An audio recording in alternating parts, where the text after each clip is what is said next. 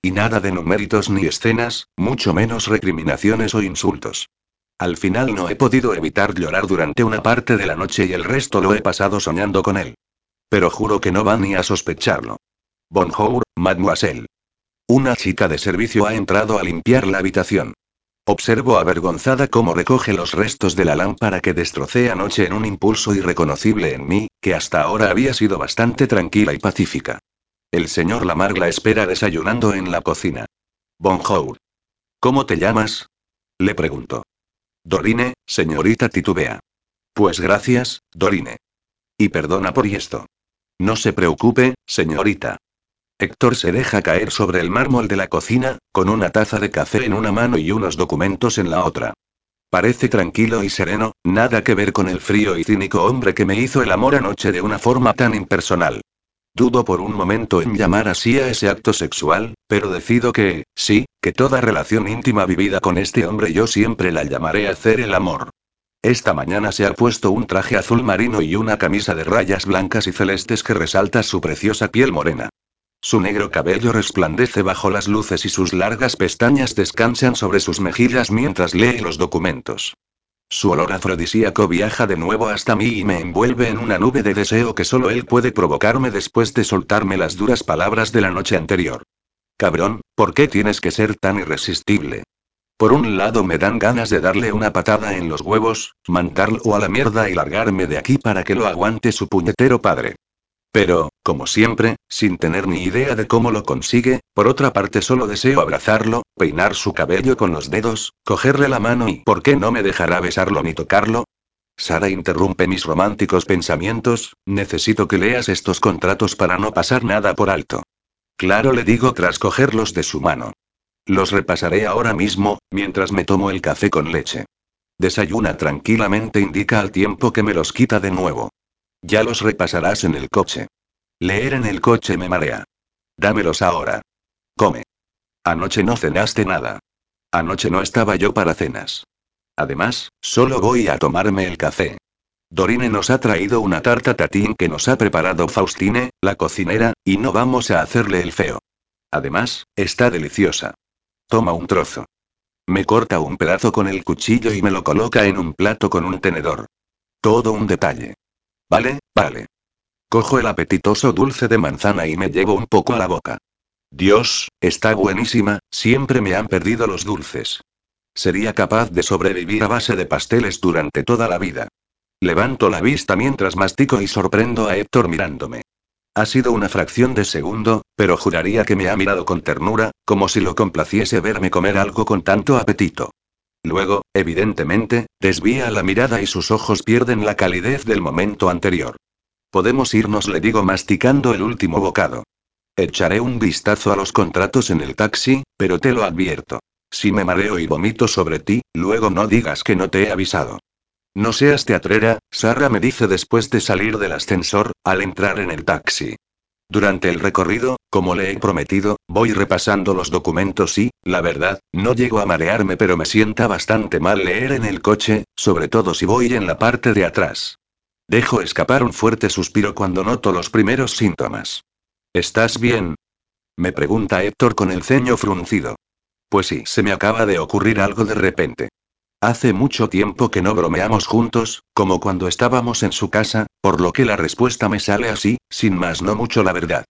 Tengo unas horribles ganas de vomitar. Vaya, lo siento. No debería haberte dejado leer en el coche.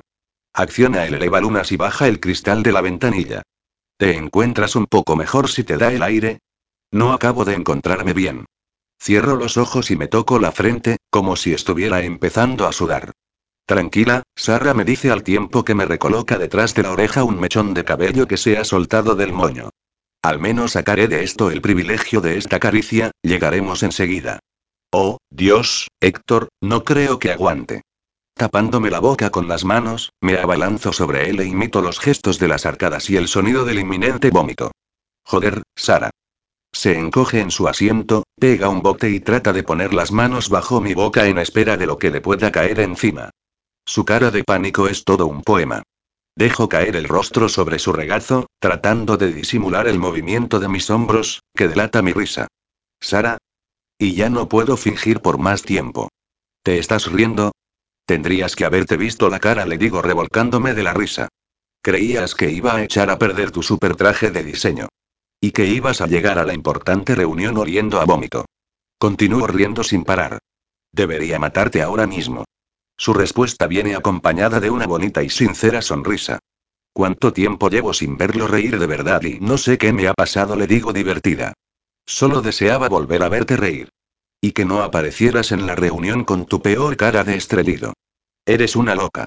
Desliza los dedos por mi mejilla y me mira con una mezcla de diversión y ternura. Pero una loca preciosa. Gracias susurro ante la suave caricia. En realidad, no pensaba que fueras a creerme. Eres buena actriz, me dice de repente, más serio. Mi cuerpo entero se tensa. Me engañas muy fácilmente. Se acabó el momento mágico. Con esas palabras, regresa de golpe la dura realidad. Leí una vez musito que la mentira no tendría sentido si la verdad no fuese peligrosa.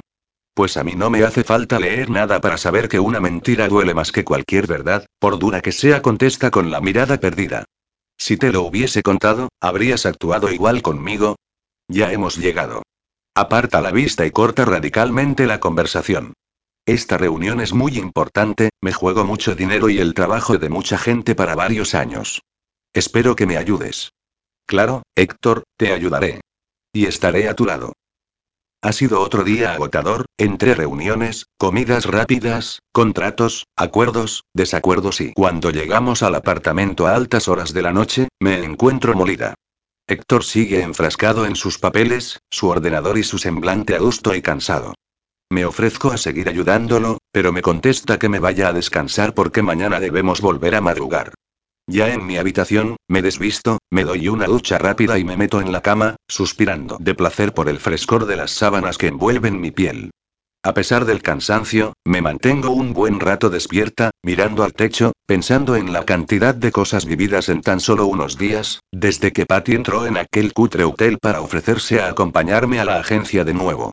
Aunque, pensándolo bien, yo ya soy una experta en experimentar cambios drásticos en mi vida. El último de ellos, anoche, cuando, medio borracha, caí de nuevo en los brazos de Héctor, después de llevar meses sin verlo, sin tocarlo, solo soñando con él. Volví de nuevo a tenerlo, por unos breves y maravillosos momentos. Pero luego y, vuelta de nuevo a empezar. Porque estamos otra vez como al principio, con los mismos deseos de venganza por su parte y la intención de que me perdone por la mía. Como para querer dormir. Mientras mi mente da vueltas y más vueltas, mi cuerpo hace lo mismo y mi cama empieza a estar hecha un desastre. Me deshago del lío de la colcha de una patada y decido levantarme. Tras colocarme una bata sobre mi ligero camisón, camino hasta la cocina y voy directamente a la nevera, no sé buscando qué, porque la tenemos prácticamente vacía, ya que la mayoría de las comidas las hacemos fuera de casa. Solo hay leche para los desayunos y un pedazo de tarta que la amable Dorine nos trajo por la mañana. Aunque también es cierto que, después de haber sufrido durante mucho tiempo las infumables comidas de Rafa, un trozo de tarta seca y un vaso de leche representan todo un manjar para mí. Aparte de que, entre reunión y reunión, apenas nos ha dado tiempo a comer algo más consistente que un triste sándwich y tengo el estómago en los pies. Me meto en la boca un pedazo de tarta mientras vierto leche en un vaso antes de devolver la botella a su sitio y cerrar la nevera. Y, así, con la boca llena de tarta y restos de leche en los labios, me pilla Héctor, que aparece de pronto en la puerta de la cocina. ¿Tienes hambre, verdad? Me dice con una apagada sonrisa. Debería haberlo previsto y haber pedido a Dorine que nos trajera algo para estos casos de imperioso apetito nocturno. Yo y farfullo mientras trato de tragar la enorme bola que he acumulado en mi boca. Creo que lo último que comí hace un montón de horas fue la aceituna de un martini. Lo siento, se lamenta. Tú no tienes la culpa, le digo. No puedes estar pendiente de qué o cuánto como. Su verde mirada fija en mí comienza a ponerme nerviosa. Continúa apoyado sobre el marco de la puerta, con las manos en los bolsillos del pantalón. Todavía lleva puesta la misma ropa de todo el día, pero con la camisa por fuera y desabrochada. Vuelvo a tragar, aunque mi boca ya no tenga más que saliva, la que se me está acumulando al observar su pecho desnudo y moreno. Su mirada parece atravesar la tela de mi bata, aunque sin la calidez de antes, únicamente disparando un deseo crudo y primitivo. Será mejor que vuelva a la cama, le digo al tiempo que dejo el vaso en el fregadero. Al atravesar la puerta para marcharme, él no se mueve ni un ápice, obligándome a pasar de lado y a que nuestros cuerpos tengan que rozarse por el poco espacio. Casi puedo ver las chispas que saltan con la fricción. Nos miramos un largo instante, pero, en vista de que sigue sin decir palabra, continúo el camino hasta mi habitación. Cierro la puerta, me despojo de la bata y me meto en la cama. Tardo unos minutos en coger el sueño, por culpa de unos incisivos ojos verdes que me miran y me ponen nerviosa. Justo en el momento en que los músculos se relajan, los párpados pesan y la mente se ralentiza, noto el colchón hundirse a mi espalda y las sábanas desaparecer, junto con mi ligero camisón de encaje blanco. He pensado que se trata de una de esas alucinaciones que tienen lugar entre la vigilia y el sueño, y, por eso, no me he movido. Pero, ahora, también siento calor, mucho calor, en mi espalda, en mis glúteos y en mis pechos, un calor casi abrasador que me cubre. Tras las piernas, percibo una mezcla de suavidad y aspereza, al tiempo que siento cada vez más ardor en la espalda. Muy pronto, ese calor sube por mis costados y para en mis pechos, que siento calientes, muy calientes. Ahora, el fuego me envuelve por completo. Abro los ojos cuando se convierte en un ramalazo de placer. Héctor. Murmuro con la voz ronca por el sueño interrumpido. ¿Esperabas a otro? Me susurra al oído antes de pasar la lengua por él. ¿Qué haces aquí?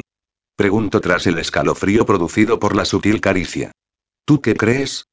Aparta mi cabello a un lado y continúa besando y lamiendo mi cuello, mis hombros, mi nuca, mientras sus dedos pellizcan mis pezones y su miembro quema entre mis glúteos.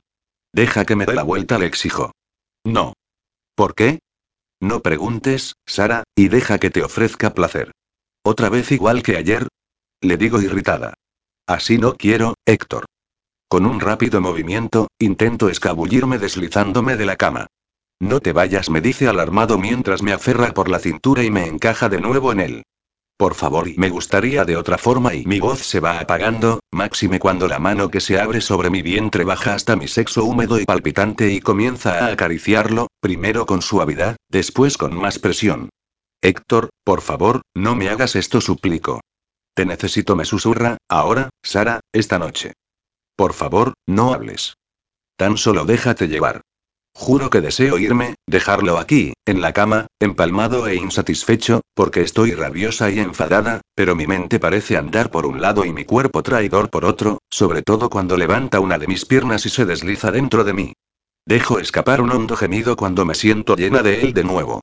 Comienza una serie de lentas y profundas embestidas mientras sigue acariciando con sus dedos mi sexo y mis pezones. Y ya no puedo pensar con un mínimo de coherencia, porque mi cuerpo entero se estremece de placer. El orgasmo me sobreviene ardiente, electrizante, pues hasta creo ver chispazos de colores tras mis párpados. Al menos, en esta ocasión, tras sus últimas convulsiones, se mantiene unos segundos abrazado a mí, cubriéndome con sus brazos y sus piernas, envolviéndome con su tibieza. Pero únicamente durante esos segundos. Después, vuelve a separarse de mí, se levanta de la cama y se dirige a la puerta para abrirla, desaparecer tras ella y volver a cerrarla. Y yo aquí sigo, tumbada todavía boca abajo, aferrando fuertemente las sábanas entre los dedos. Esta vez no le digo nada. ¿Para qué? Está claro cuál va a ser su método a seguir. Utilizarme durante el día para el trabajo, y volverme a utilizar por la noche para hacerme el amor de esta nueva forma que él ha impuesto, suave y excitante, sí, pero impersonal, sin caricias ni besos, al menos por mi parte, y, sobre todo, sin amor por la suya. Quiero suponer que esta manera de acercarse a mi cama cada noche se debe a que necesita calor humano, aunque sea únicamente durante el tiempo que dura una sesión de sexo y placer. Y quiero pensar que necesita exclusivamente mi calor, mi cuerpo y mi placer. Que ninguno más le sirve. Y, con eso, de momento, me confiemo. Capítulo 28. Continuamos inmersos en días de reuniones, igualmente agotadores, donde yo sigo actuando como si todo formase parte de mi verdadero trabajo. Y también continúan las extrañas noches de sexo, igualmente impersonales, donde también sigo actuando como si fuese normal que un hombre se colara en mi cama todas las noches y me hiciera el amor sin dejar que lo toque, sin hablar, siempre en la misma postura. Hemos llegado a una especie de rutina en la que hablamos de trabajo durante los trayectos en taxi o en las comidas, conversaciones serias donde nos mostramos como un par de profesionales. Al llegar a casa, cada uno se encierra en su cuarto, hasta que, al caer la noche, él se mete en mi cama y se coloca sobre mí, que ya lo espero sobre las sábanas. Al menos, esos momentos de sexo nos relajan y hacen desaparecer buena parte de la tensión acumulada durante el día. Claro que también consiguen que mis esperanzas de que algo suceda entre nosotros se vayan apagando cada día más. Lo único bueno son los momentos en sí, en los que, a pesar de todo, él me abraza, me toca y me hace el amor como si olvidara durante esos instantes todo el pasado que nos pesa. Intento no pensar en todo ello durante una de las reuniones que tiene lugar en las lujosas oficinas centrales que la marca de automóviles posee en un moderno edificio del barrio de la Defense. Varios ejecutivos de distintos países hacen sus aportaciones al presidente de la marca, mientras sus asistentes personales nos apresuramos a tomar notas y a traducir algunas dudas que nuestros jefes puedan tener. Alrededor de la gran mesa brillante y ovalada, Héctor se sitúa a mi izquierda, mientras que un joven empresario italiano se ha sentado a mi derecha. Este último resulta ser un hombre muy atractivo, con una sonrisa encantadora, que no deja de lanzarme miradas o de guiñarme un ojo. Incluso, aprovechando la intervención de Héctor en la sala, se me ha acercado y me ha susurrado algunas insinuaciones al oído.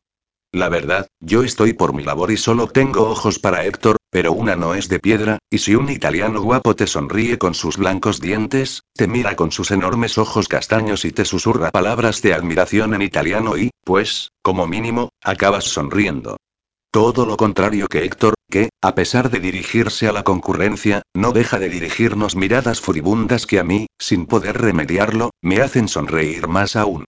Nos han comentado que, al acabar esta tediosa reunión, habrá un cóctel en el restaurante del edificio, situado en una de las últimas plantas, con lo que Flavio el interesante italiano no ha dejado de insistir en invitarme a tomar una copa juntos para luego escaparnos de aquí y llevarme a su hotel y poder mostrarme sus trajes de firma.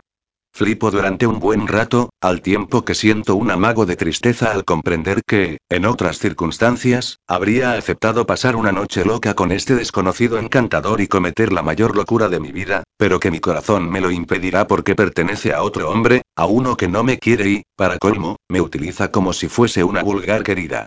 Una chica de compañía. Vuelvo a mirar a Héctor. En este momento interviene de nuevo, dirigiendo sus palabras al presidente de la sede francesa, y me quedo embobada.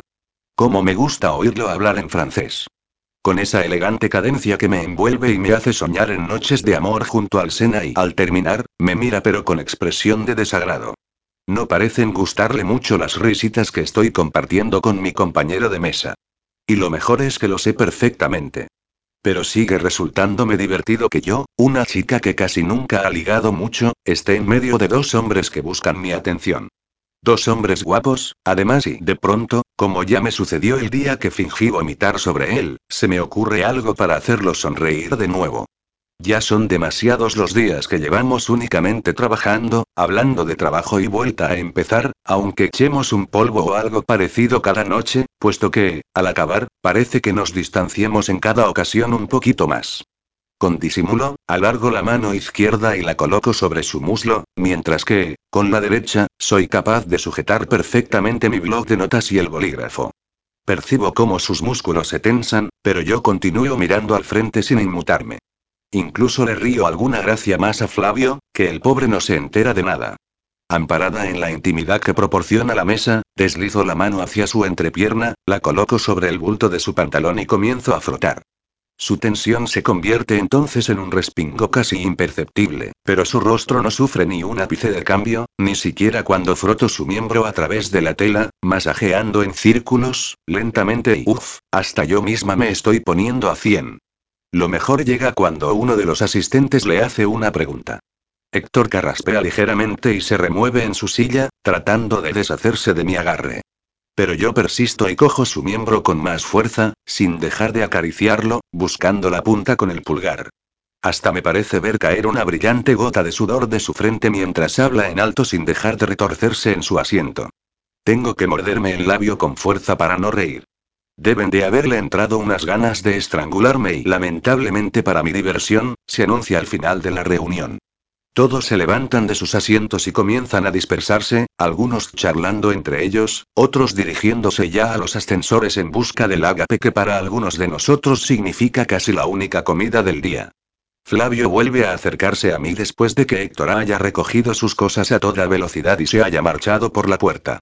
Nos vemos arriba, preciosa, me susurra el italiano, tan cerca que se permite la licencia de posar sus labios en mi oreja y provocarme un agradable cosquilleo. No me da tiempo a decirle, antes de que desaparezca tras las puertas del ascensor con el resto del grupo, que como mucho tomaré una copa en su compañía, pero rodeados de todos los demás. Me giro hacia el pasillo y camino mientras echo un vistazo a mi alrededor. ¿Dónde se habrá metido Héctor? Solo se oye el eco de mis tacones por el vacío corredor y llego a la conclusión de que se habrá marchado enfadado al restaurante, así que entro un momento al servicio para refrescarme antes de enfrentarme a él. Observo mi imagen en el espejo. Mis mejillas aparecen sonrosadas y están calientes al tacto como otras partes de mi cuerpo, por lo que decido enfriarlas con agua del grifo. Y, mientras observo mi rostro e intento bajar la temperatura de mi piel, una ráfaga de viento sacude todo el espacio. Es Héctor, que ha entrado de golpe en los servicios de mujeres, donde yo me encuentro. ¿Héctor? Pregunto asombrada. ¿Qué haces aquí? Pensé que estaría así. Mis preguntas quedan bruscamente interrumpidas cuando me toma de la cintura y me coloca sobre el mármol que rodea los modernos lavamanos cromados. A continuación, con movimientos apresurados llenos de furia y desesperación, me sube la falda, me abre las piernas y me arranca las bragas. Héctor le digo sin dejar de mirar hacia la puerta, ¿pero qué haces? Podría entrar alguien y... Pero él no contesta. No habla ni dice nada. Continúa con su brusquedad, desabrochando su pantalón y extrayendo su miembro con una mano mientras con la otra me sujeta por las caderas para penetrarme de un certero golpe. Gimo con fuerza por la súbita penetración. Me fijo en su rostro. Ya no me parece que haya ira, sino desesperación, anhelo. A pesar del placer ardiente que siento, invadida ya por él, le hago parar un segundo para que, aunque no me hable, al menos me mire a los ojos. Tranquilo, Héctor le susurro mientras peino con los dedos su oscuro flequillo, brillante por la humedad del sudor. Estoy contigo, no te dejaré solo si tú no quieres. Él se limita a apoyar su húmeda frente en la mía, respirando con dificultad, exhalando un aliento que yo aspiro con deleite. Nos mantenemos así varios minutos, frente con frente, con los ojos cerrados. Cuando me atrevo a levantar los párpados, contemplo cómo me mira, con sus ojos verdes tormentosos.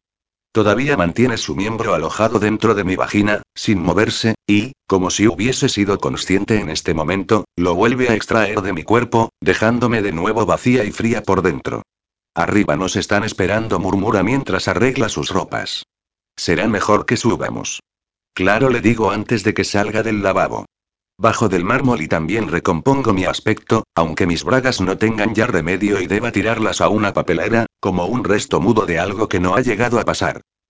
Una vez de nuevo en casa, tras un día poco menos que extraño, me doy una buena ducha caliente y trato de absorber el calor del vapor para que se mantenga bajo mi piel. Siento frío, más por dentro que por fuera, y, con una gruesa bata y unas cómodas zapatillas que harta estoy ya de tacones, por Dios, comienzo a pensar que la situación que mantengo con Héctor no nos lleva a ninguna parte. No hemos vuelto a hablar durante el camino de vuelta y solo hemos comentado cuatro cosas básicas del trabajo antes de marcharnos a nuestros respectivos dormitorios. Y luego, ¿entrará de nuevo en mi cuarto para meterse en mi cama y follarme sin más? No sé por qué, pero esta noche siento que mi paciencia, hasta ahora infinita, está llegando hasta el borde, donde comienza a rebosar y a perderse gota de gota. Me meto en la cama, sin determinar si mi mayor deseo consiste en que aparezca Héctor y me diga que me quiere o que no aparezca, para así saber seguro que mis esfuerzos por fin se han terminado. Sin embargo, no sé bien qué pensar cuando la puerta se abre y él entra. Parece sorprenderse cuando me encuentra despierta y semi-apoyada en la almohada, pero, como si no contemplara otra alternativa a mi aceptación diaria, se despoja de sus ropas y se sienta en el filo de la cama. Date la vuelta, Sara me ordena. Como el que pide que le pases la sal. No le contesto con los brazos cruzados. No pienso hacer como todas las noches.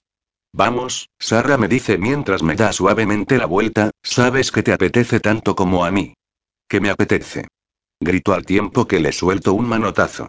¿A qué te refieres? A dejar que me folles sin que yo pueda moverme. ¿Qué quieres, Sara?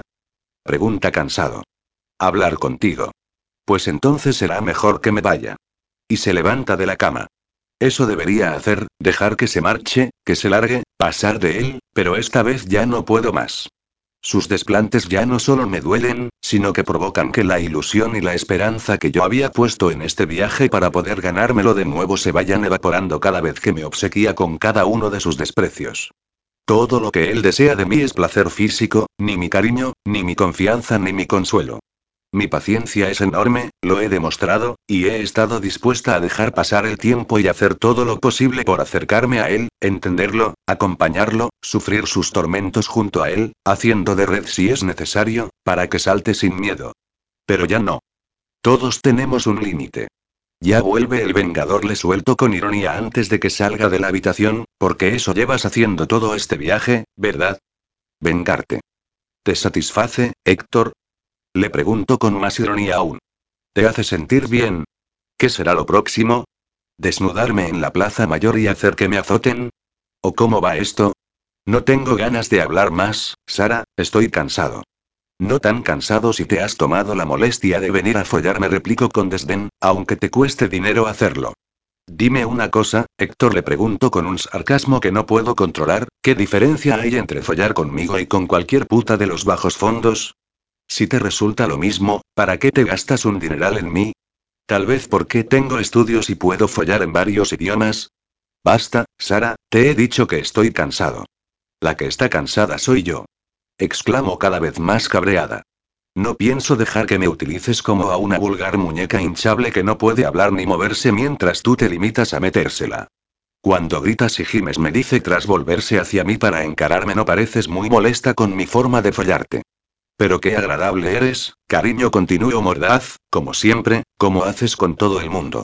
Subo el tono invadida ya por la ira. Te crees intocable e inalcanzable, mejor que nadie, porque no tienes corazón. Te pasas la vida despreciando a quienes te rodean, como si pagases con ellos el abandono de tus padres y su falta de cariño. No me extraña que no quieras a nadie ni nadie te quiera a ti.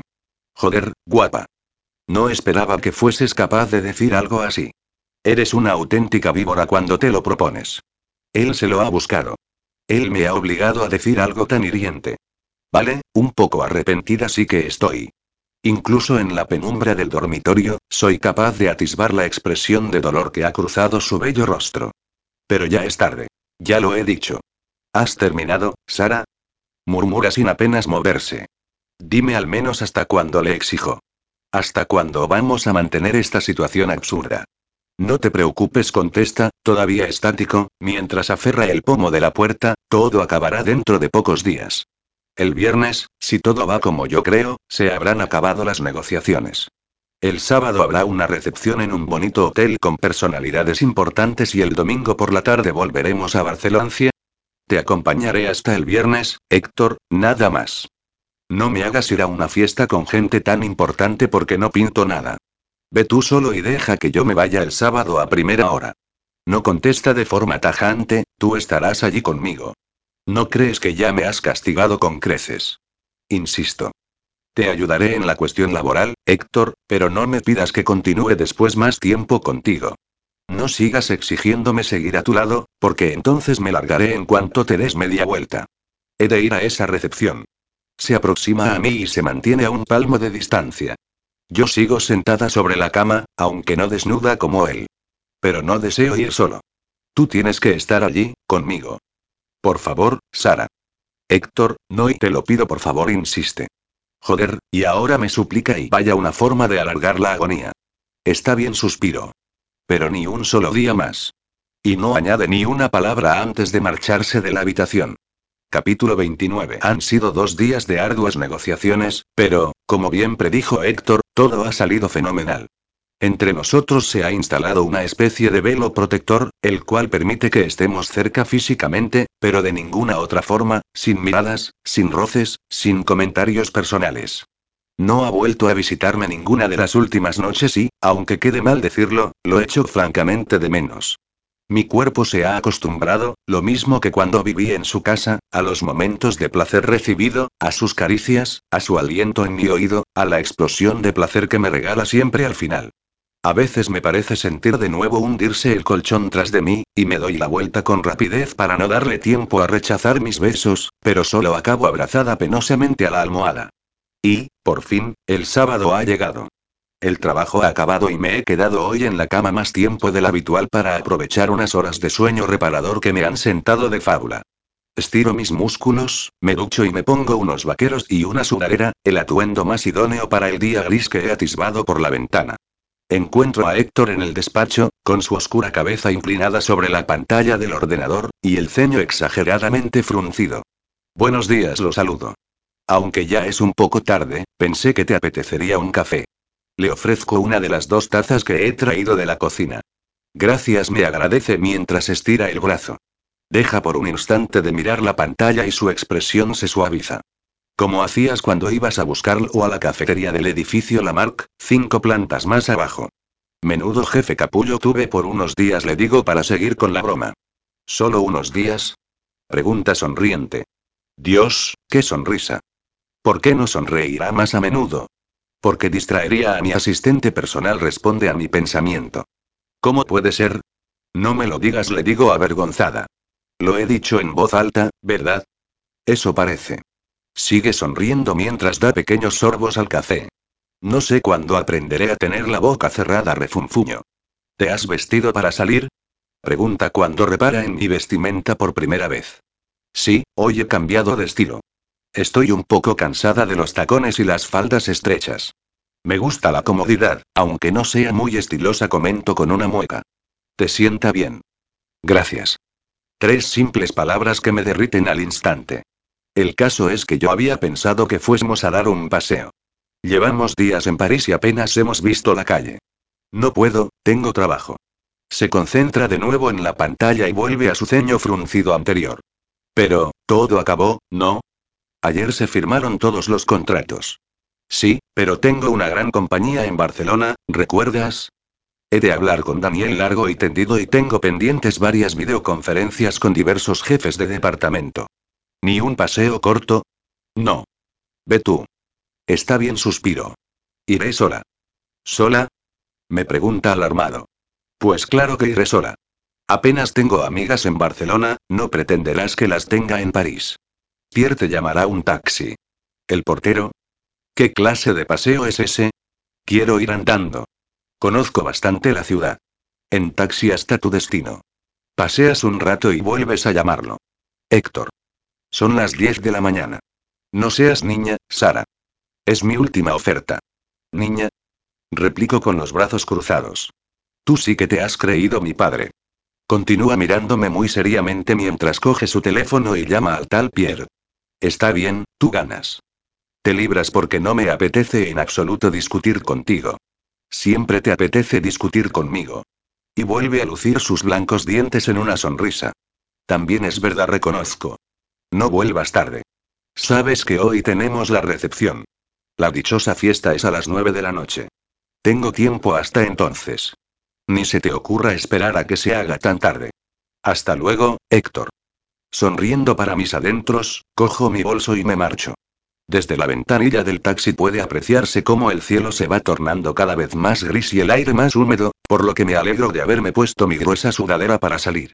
Pido al taxista que me deje lo más cerca posible de la Torre Eiffel, para pasear y hacerme un montón de fotografías que poder enviar a mi familia y mis pocos amigos. Una vez junto al parisino monumento, disfruto como una turista más, haciendo fotos a parejas de novios a cambio de hacérmelas ellos a mí, comprando recuerdos y haciendo algo que no había podido hacer en mis tiempos de estudiante. Comer en un restaurante desde donde se ve a la Torre Eiffel, porque en aquella época me habría arruinado en dos días con semejante gasto. Aprovecharé la tarjeta de crédito de la agencia, que Héctor se ha encargado de llenar, para deleitarme en dicho capricho. Elijo una bonita terraza desde donde mirar a los viandantes y me pido una sopa de cebolla, una omelette de champiñones con queso y una crepe de chocolate. Al acabar, pido un café para disfrutar de la tranquilidad pero rodeada de bullicio, entre el que me parece oír la vía en rose de fondo. ¡Qué maravilla! Y un momento así únicamente se puede vivir en París. Continúo observando a gente que viene y va. Un motorista para junto al bordillo, aparca su moto y viene hacia mí. Se quita el casco y me saluda con una sincera sonrisa. Siempre te encuentro sola, Sara. Frederick. Exclamo gratamente sorprendida. ¿Qué haces paseándote como un motero cualquiera? Eres una auténtica caja de sorpresas. He tardado en reconocerlo, con su atuendo de cuero y remaches, gruesas botas y el cabello revuelto. Es la mejor forma de moverse por la ciudad. ¿Puedo acompañarte? Por supuesto, le contesto. Toma asiento a mi lado y le pide otro café al camarero, al que saluda como si ya conociera. ¿Estarás en la recepción? Me pregunta. Oh, Frederick, le suplico, dime que tú también estarás allí, por favor. Nadie que se precie faltará esta noche a semejante evento empresarial, contesta con una mueca. Aunque me temo que algunos estarán más solicitados que otros, y tu jefe será uno de ellos. Dudo que lo veamos en mucho rato. Después de tantos años alejado de la sociedad, todos y cada uno de los asistentes querrán acapararlo. ¿Y tú? Hago un mohín. Perdona, tuteo a las personas demasiado rápido, y sé que para los franceses es una falta de educación. No me importa, suelta una sonora carcajada, de verdad. Aunque tengas un bonito acento, no olvido que eres española y por eso te perdono. Haces que me sienta muy cómodo a tu lado. Y, no, yo no estaré tan solicitado como tu jefe porque a mí ya me tienen muy visto, así que podré tener el privilegio de disfrutar de tu compañía a cambio de no dejarte sola. Te lo agradezco de veras, le digo mientras aferro su mano, que está caliente. Me has salvado la vida. Todo un honor me contesta.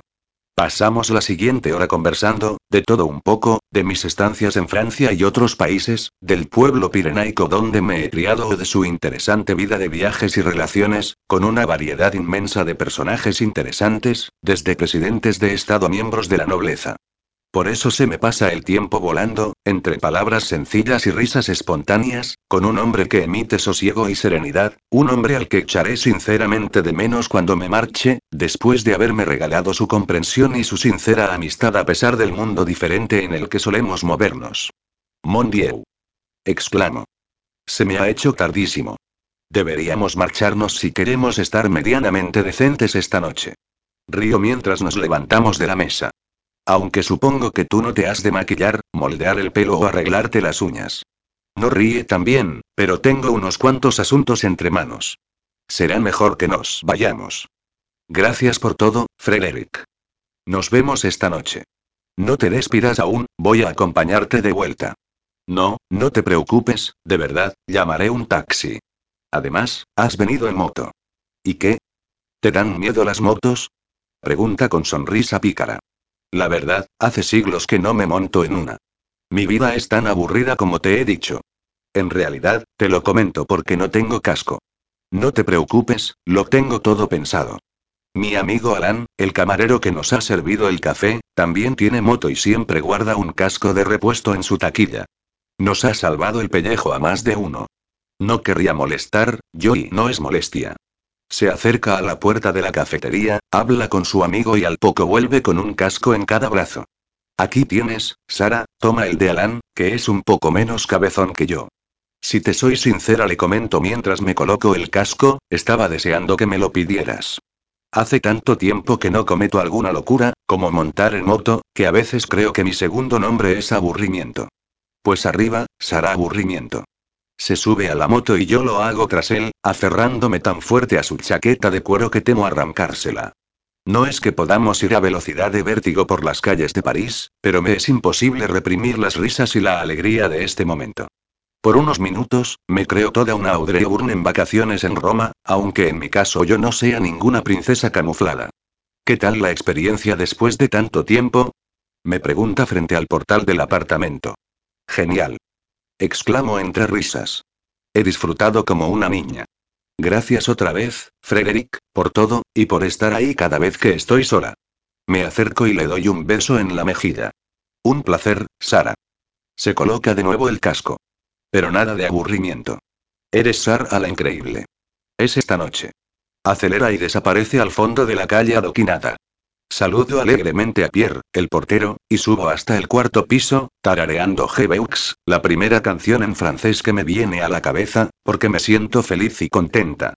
A veces, cosas sencillas o simples momentos pueden cambiar el ánimo de una persona y ofrecer una buena motivación para estar radiante y sentirse satisfecha consigo misma. Como yo me siento en este instante. No encuentro a Héctor hasta que paso frente a la puerta de su dormitorio y lo veo mirando la calle a través de las vidrieras. Tiene el aspecto de acabar de ducharse, con el cabello húmedo, y viste un pantalón gris de algodón y una camiseta blanca ceñida a su cuerpo. La piel morena de su rostro luce recién afeitada y hasta mí llega el inconfundible olor de su loción de afeitar. Tan sexy y apetecible que me dan ganas de acercarme y pasar mi lengua por su rostro, su cuello, sus bíceps y, vamos, de arriba abajo, entérito, sin dejar un solo hueco de su cuerpo sin lamer. ¿Has pensado alguna vez en hacer de modelo? Le digo divertida desde el bando de la puerta.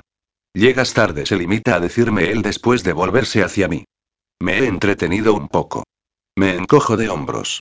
Te he llamado 500 veces al móvil y lo tenías apagado. Cada vez, su voz resulta más inquietante. Ah, ¿sí? Extraigo el teléfono del bolso y compruebo, como él dice, que lo tengo apagado. Vaya, me lamento, debe de haberse quedado sin batería. ¿Sin batería? Ahora ya es furia lo que destila su voz. Pero qué gilipollez es esa. ¿Cómo te marchas con un móvil descargado? ¿Es que no tienes cabeza? Resulta que he pasado la mañana haciendo fotografías y enviándolas. Por eso debe de haber sido. No entiendes que me tenías preocupado. Me dice algo más calmado. ¿Preocupado por mí o porque podía hacerte llegar tarde a tu preciada recepción? Preocupado por ti. Grita. ¿Acaso te cuesta entenderlo? Sí, Héctor, me cuesta entenderlo. Y mucho. Grito. ¿Te preocupas por mí pero luego me castigas? ¿Te preocupas por mí pero luego me insultas? ¿Se puede saber qué sientes realmente por mí? Me mira fijamente, con sus preciados ojos verdes. En ellos puedo contemplar cómo se debate consigo mismo, como si dentro de su mente hubiera dos personas con opiniones opuestas y no supiese quién de las dos puede llevar la razón. Pero, de nuevo, parece ganar su parte más vengativa. Has venido con Frederick, me dice inexpresivo. Sí, es muy amable y se ofreció a traerme. ¿Quieres decir que os acababais de encontrar? Comenta con su habitual ironía. Aunque no debería darte según qué tipo de explicaciones, no tengo por qué esconderme de nada, así que no me importa decirte que nos encontramos en el restaurante donde estaba comiendo, tomamos café, conversamos, y luego se ofreció a traerme en su moto. Ya lo he visto, refunfuña. También cómo le dabas las gracias. Estupendo, digo elevando mis ojos al techo, ahora una escenita de celos. ¿Celos? Ríe sarcástico. No digas gilipolleces. Mira, Héctor, ¿sabes una cosa? Exploto ya exasperada. Necesito mi tiempo para estar a la altura de los ricachones de esa reunión, así que voy a cambiarme y arreglarme, y tú puedes quedarte aquí, peleándote contigo mismo, porque a mí no me da la gana de pelear más. Puedes empezar por darte de cabezazos contra una pared, a ver si así se te aclaran un poco las ideas. Me marcho de su habitación y me dispongo a buscar un vestido digno del dichoso evento. Con lo contenta que yo estaba. Gilipollas y después de mi sesión de spa, peluquería y manicura ofrecida por mí misma, abro de par en par el armario para descolgar el vestido que me compré en Barcelona para una ocasión especial. Lo deslizo por mi cuerpo, dejando que se adapte a él, y después me acerco al espejo para contemplarme. Lo compré con mucha ilusión un día que salí con Patty, con la expectativa de poder llegar a ponérmelo algún día, como así ha sido. En cuanto lo vi en aquella estilosa tienda, me enamoré de él. Es de color malva, con corte sirena y unos finos tirantes que surgen del escote y se cruzan en la espalda, que queda descubierta hasta la cintura. El tejido emite cientos de pequeños destellos brillantes y no puedo evitar dar una vuelta sobre mí misma, como cuando era pequeña y me disfrazaba con los vestidos y los zapatos de mi madre. Como remate, comienzo a hacerme un moño en lo alto de la coronilla, pero, después del tiempo que he pasado con los rulos para ondularme el cabello, me da pena no lucir mi larga y brillante melena, así que opto por dejarlo suelto. Tal vez no sea lo más aceptable en una recepción de gala, pero no siempre me ha gustado seguir la corriente de los demás. A veces hay que persistir y aceptar un criterio propio, aunque cueste un pequeño tropiezo. Cuando te levantas, has aprendido algo más. Me cruzo con Héctor en el salón, donde parece estar esperándome. Él se ha puesto un smoking, clásico, elegante y espectacular. Cuando me mira, lo hace con un profundo deseo, y yo le devuelvo mi mirada cargada de anhelo. Entre los dos, el aire parece crepitar, y me parece ver las motas de polvo suspendidas, como si todo se hubiese congelado a nuestro alrededor. Es un momento mágico, en el que únicamente ha faltado música de vals de fondo para sentirme una completa cenicienta. Espero que no me den las doce demasiado pronto y toda la magia que nos rodea se convierta en una enorme calabaza. ¿Qué te parece mi vestido? Le digo esperanzada. Demasiado sugerente. Es la última moda, y, créeme, hasta hace poco yo no tenía ni idea de lo que podía significar eso. Será la última moda en vestidos sin terminar de hacer. Tendrás que ponerte un chal. Ya he pensado en eso, pero no por lo que tú crees, sino porque es más elegante. Le muestro el chal, me envuelvo en él y le saco la lengua. ¿Contento? Eso está mejor. ¿Nos vamos? Me pregunta tras ofrecerme su brazo. Cuando usted quiera, caballero. Me siento inquieta por un momento cuando nos acercamos al hotel donde tendrá lugar la recepción. Ya desde el coche puede contemplarse su majestuosidad, como un castillo de fantasía, un auténtico CHTAU, el complemento perfecto para mi cuento de carrozas y calabazas. Tranquila me sosiega Héctor apretando mi mano, como yo hice con él en nuestra primera recepción, no te preocupes. Si te sirve de consuelo, a mí me apetece menos que a ti entrar en ese lugar. Es simple y puro marketing. Frederick me ha dicho que apenas te veremos durante esta noche. Y supongo que se ha ofrecido de nuevo como acompañante tuyo, ¿me equivoco? Pregunta con expresión pétrea. Si lo prefieres gruño, al tiempo que arranco mi mano de entre las suyas, me voy a un rincón apartado y procuro no hablar con nadie. Como ha predicho Frederick, no estamos juntos ni una hora, durante la que me presenta a tantas personas que me impresionan, que de los nervios he olvidado a los cinco minutos quiénes eran todos ellos. Lo que no voy a olvidar nunca es este lugar, tan elegante, con escaleras forradas de alfombras rojas, enormes lámparas de cristal y hasta el último detalle para seguir haciéndome creer una princesa. Aunque el príncipe sea, en esta ocasión, el que se larga corriendo tras un grupo de personas que no han dejado de atosigarlo por ser una novedad, después de años y años en los que la compañía Lamarck no hizo acto de presencia en ningún acto social. Un señor fondón de blancos bigotes le pasa un brazo por los hombros, y una mujer enfundada en un espectacular vestido rojo se coge a su brazo como una auténtica lapa. Tendrá unos 40 años según sus facciones operadas, no su DNI, y una pinta tan seductora que seguro será el terror de todas las mujeres con maridos medianamente potables. ¿Llevas mucho rato sola? Me parece que hace siglos que lo estoy, cuando solo ha sido una hora le digo a Frederick. ¿Por qué has tardado tanto? Bromeo. Demasiada gente que esquivar. Por cierto, estás preciosa. Gracias, Frederick. Al menos tú te tomas la molestia de dedicarme un halago, respondo con una mueca. No es ninguna molestia, me dice mientras me aleja del lugar. Será mejor que vayamos en busca de algo de beber. Que no sea champán, por supuesto. Héctor no es nada mío, puedo beber lo que me plazca. Al vuelo, alcanzo una copa de la susodicha bebida en cuanto un elegante camarero pasa por nuestro lado bandeja en ristre. Solo una, Sara. No quiero ser el responsable de algún desencuentro. Tú también. Me quejo. ¿Qué temes? ¿Que me desnude sobre una mesa y me ponga a cantar la marsellesa? Si eso ocurriera, profiere una carcajada, más de uno te aplaudiría. Ben insiste en arrancar la copa de mis dedos, será mejor que demos un paseo. Frederick decide regalarme una ruta completa por los alrededores del bonito castillo convertido en hotel. Me cuenta su historia mientras me ayuda a subir a un mirador desde donde poder observar el palacio y los jardines de las Tullerías, los campos elíseos y la plaza de la Concordia, donde ejecutaron a Luis XVI y María Antonieta. Todo está deliciosamente iluminado, con multitud de focos situados estratégicamente por diversos puntos. Vuelvo a respirar aire de cuento y río cuanto puedo de las gracias de Frederick. ¿No tienes por ahí a alguna chica a la que también salves de estar sola y a la que hagas reír? Le pregunto mientras paseamos por uno de los jardines del hotel. Desde donde nos encontramos, podemos observar el gran salón principal a través de una de las ventanas. Algo de eso ahí me contesta con un encogimiento de hombros. Paramos en un claro, donde un pequeño grupo de personas parecen encontrarse, igual que nosotros, más a gusto fuera que entre tanta pajarita y lentejuela, a pesar del frío nocturno. Pues es una chica afortunada, le digo. Afortunado será el que te tenga a ti, aunque me da la impresión de que ya te tiene y el muy imbécil no lo sabe. Si lo sabe, le aclaro. Soy yo quien no lo tiene a él. ¿Lo quieres, verdad?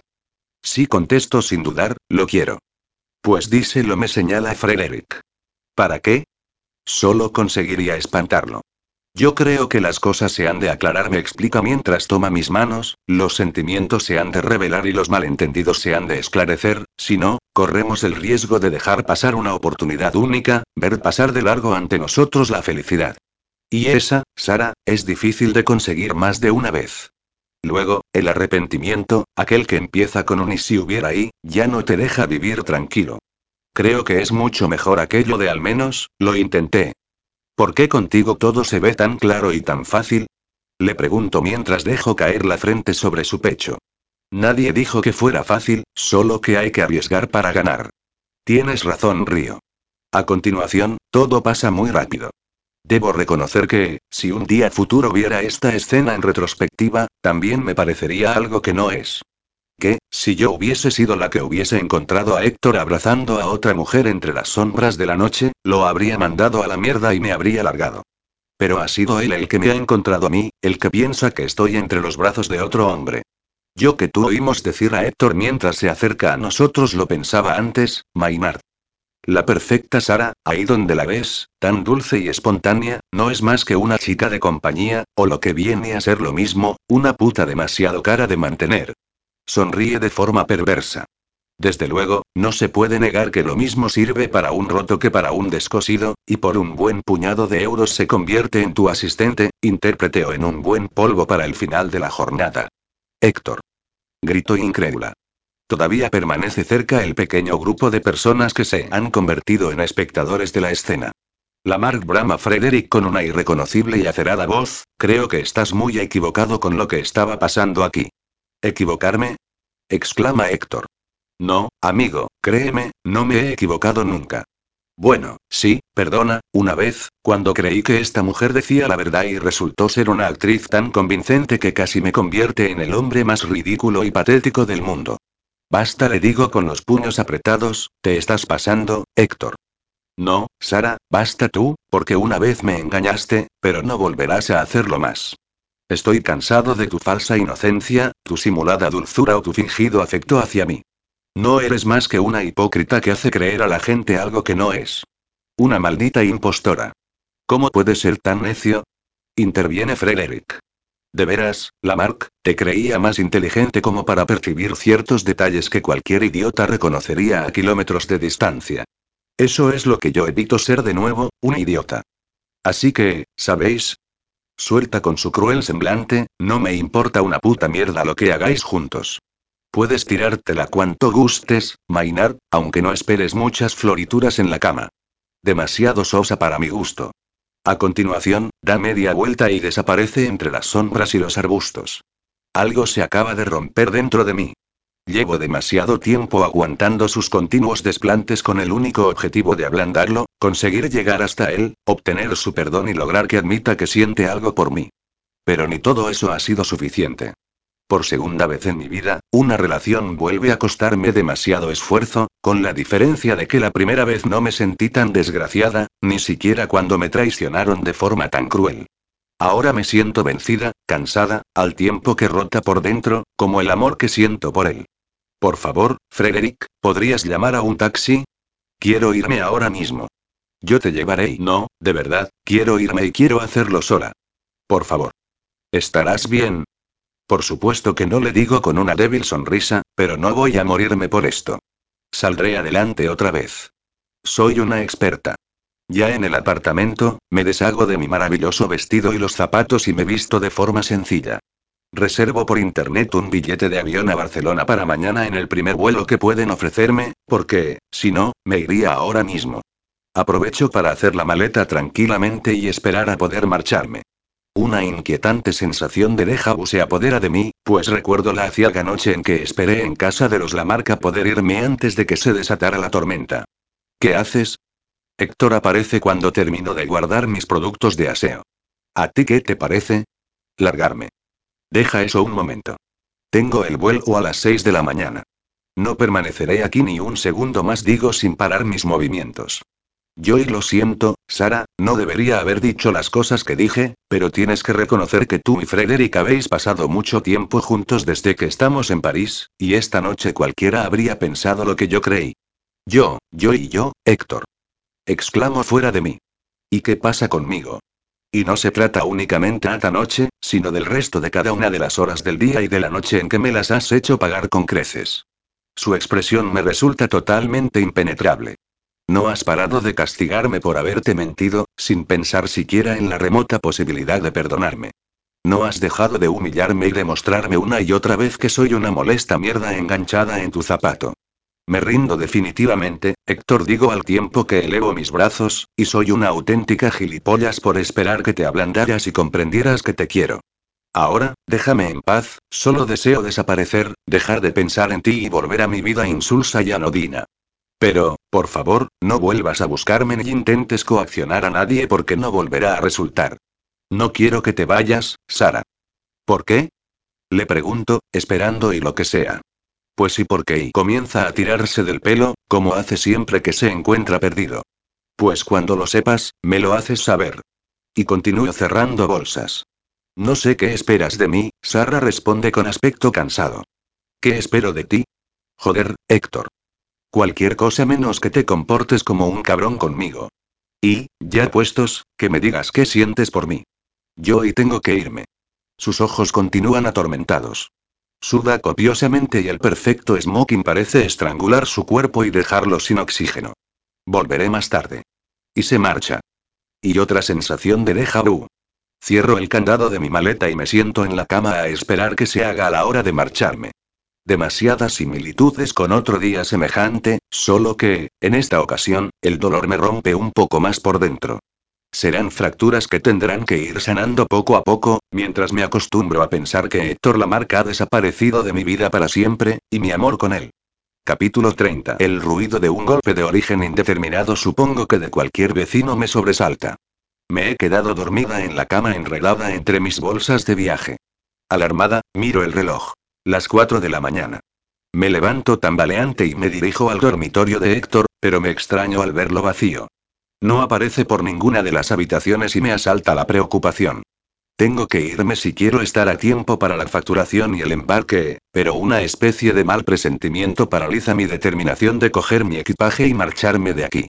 Solo pensar que algo malo le haya podido ocurrir a Héctor me llena de pánico. Olvidándome de sus crueles palabras por un instante, cojo mi móvil y lo llamo, pero me salta el buzón de voz una y otra vez. Sin haber soltado aún el teléfono, me asusto de nuevo cuando suena en mi mano y a punto estoy de dejarlo caer. No reconozco el número, pero descuelgo inmediatamente. ¿Sara? ¿Frederick? Sí, soy yo. Escúchame con atención. Héctor ha sido detenido y está preso en las dependencias de la policía. ¿Detenido? Por Dios, Frederick. ¿Por qué? Verás, Sara, él decidió salir por la ciudad y le pidió el coche al portero de vuestro edificio y a Pierre. El mismo. El caso es que acabó en el barrio de Pigalle. Ya musito. ¿En algún burdel, quieres decir? Un policía lo vio salir bastante bebido del coche, continúa relatando Frederick. Lo siguió y lo localizó en el vestíbulo de un local discutiendo y forcejeando con una de las chicas.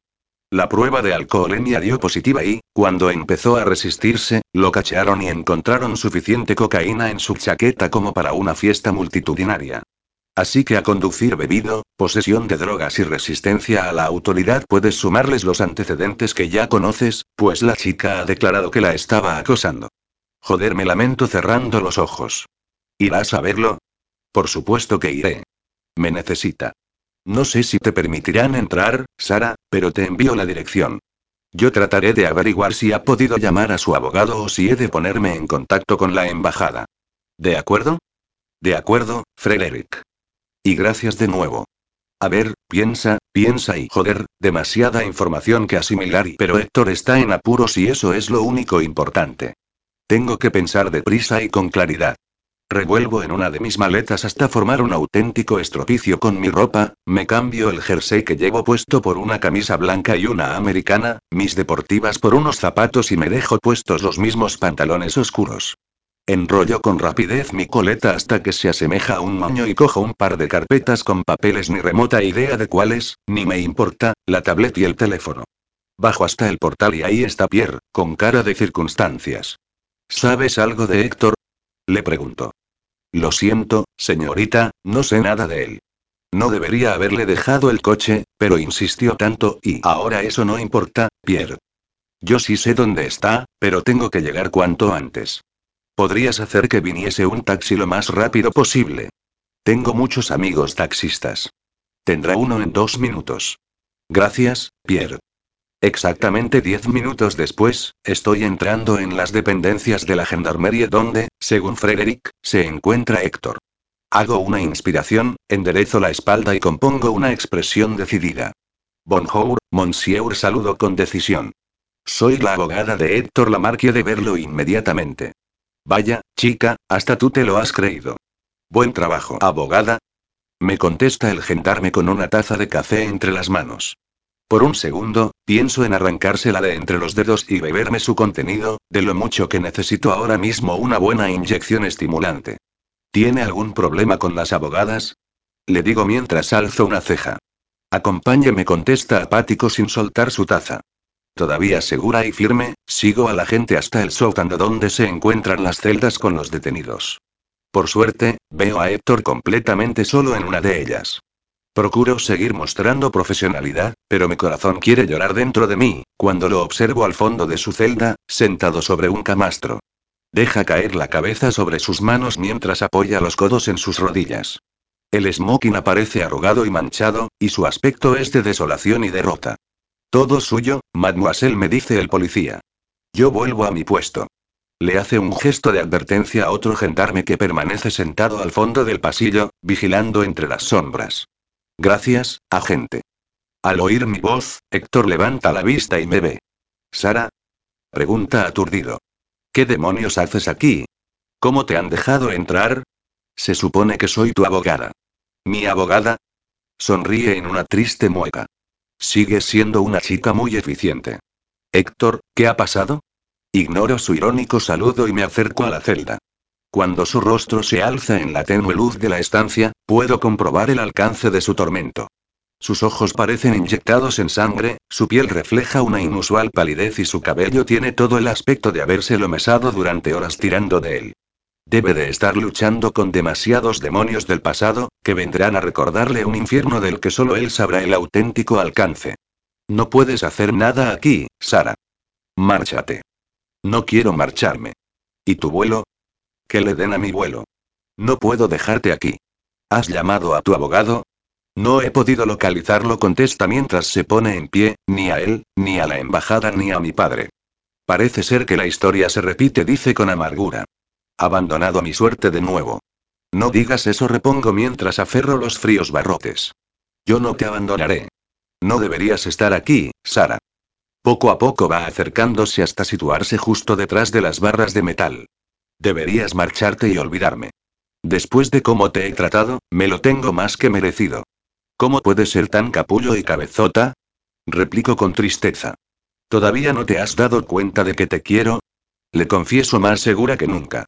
No pienso irme, no pienso dejarte, y me quedaré a tu lado hasta que te saquen de aquí. Sarai aferra él también los barrotes y deja caer su frente en ellos, necesito salir de aquí. No y no puedo soportar estar aquí, por favor, tranquilo.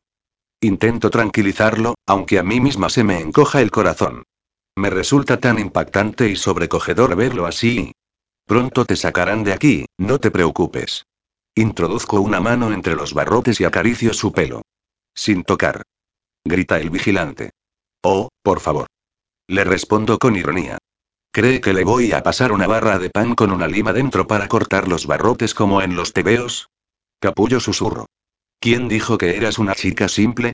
Comenta Héctor con un asomo de sonrisa. La mayoría de las veces, yo misma. ¿Sabes por qué estoy aquí? Me pregunta mirándome fijamente.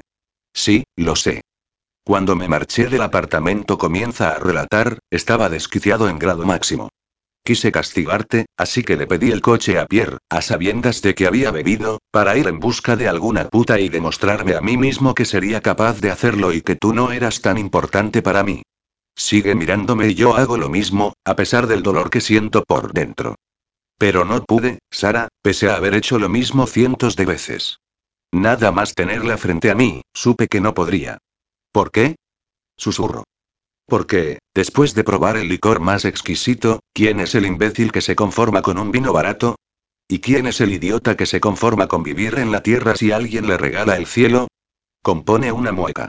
¿De verdad he soltado yo toda esa palabrería? Me emociono cuando vuelvo a encontrar al hombre que recuerdo, al que conocí.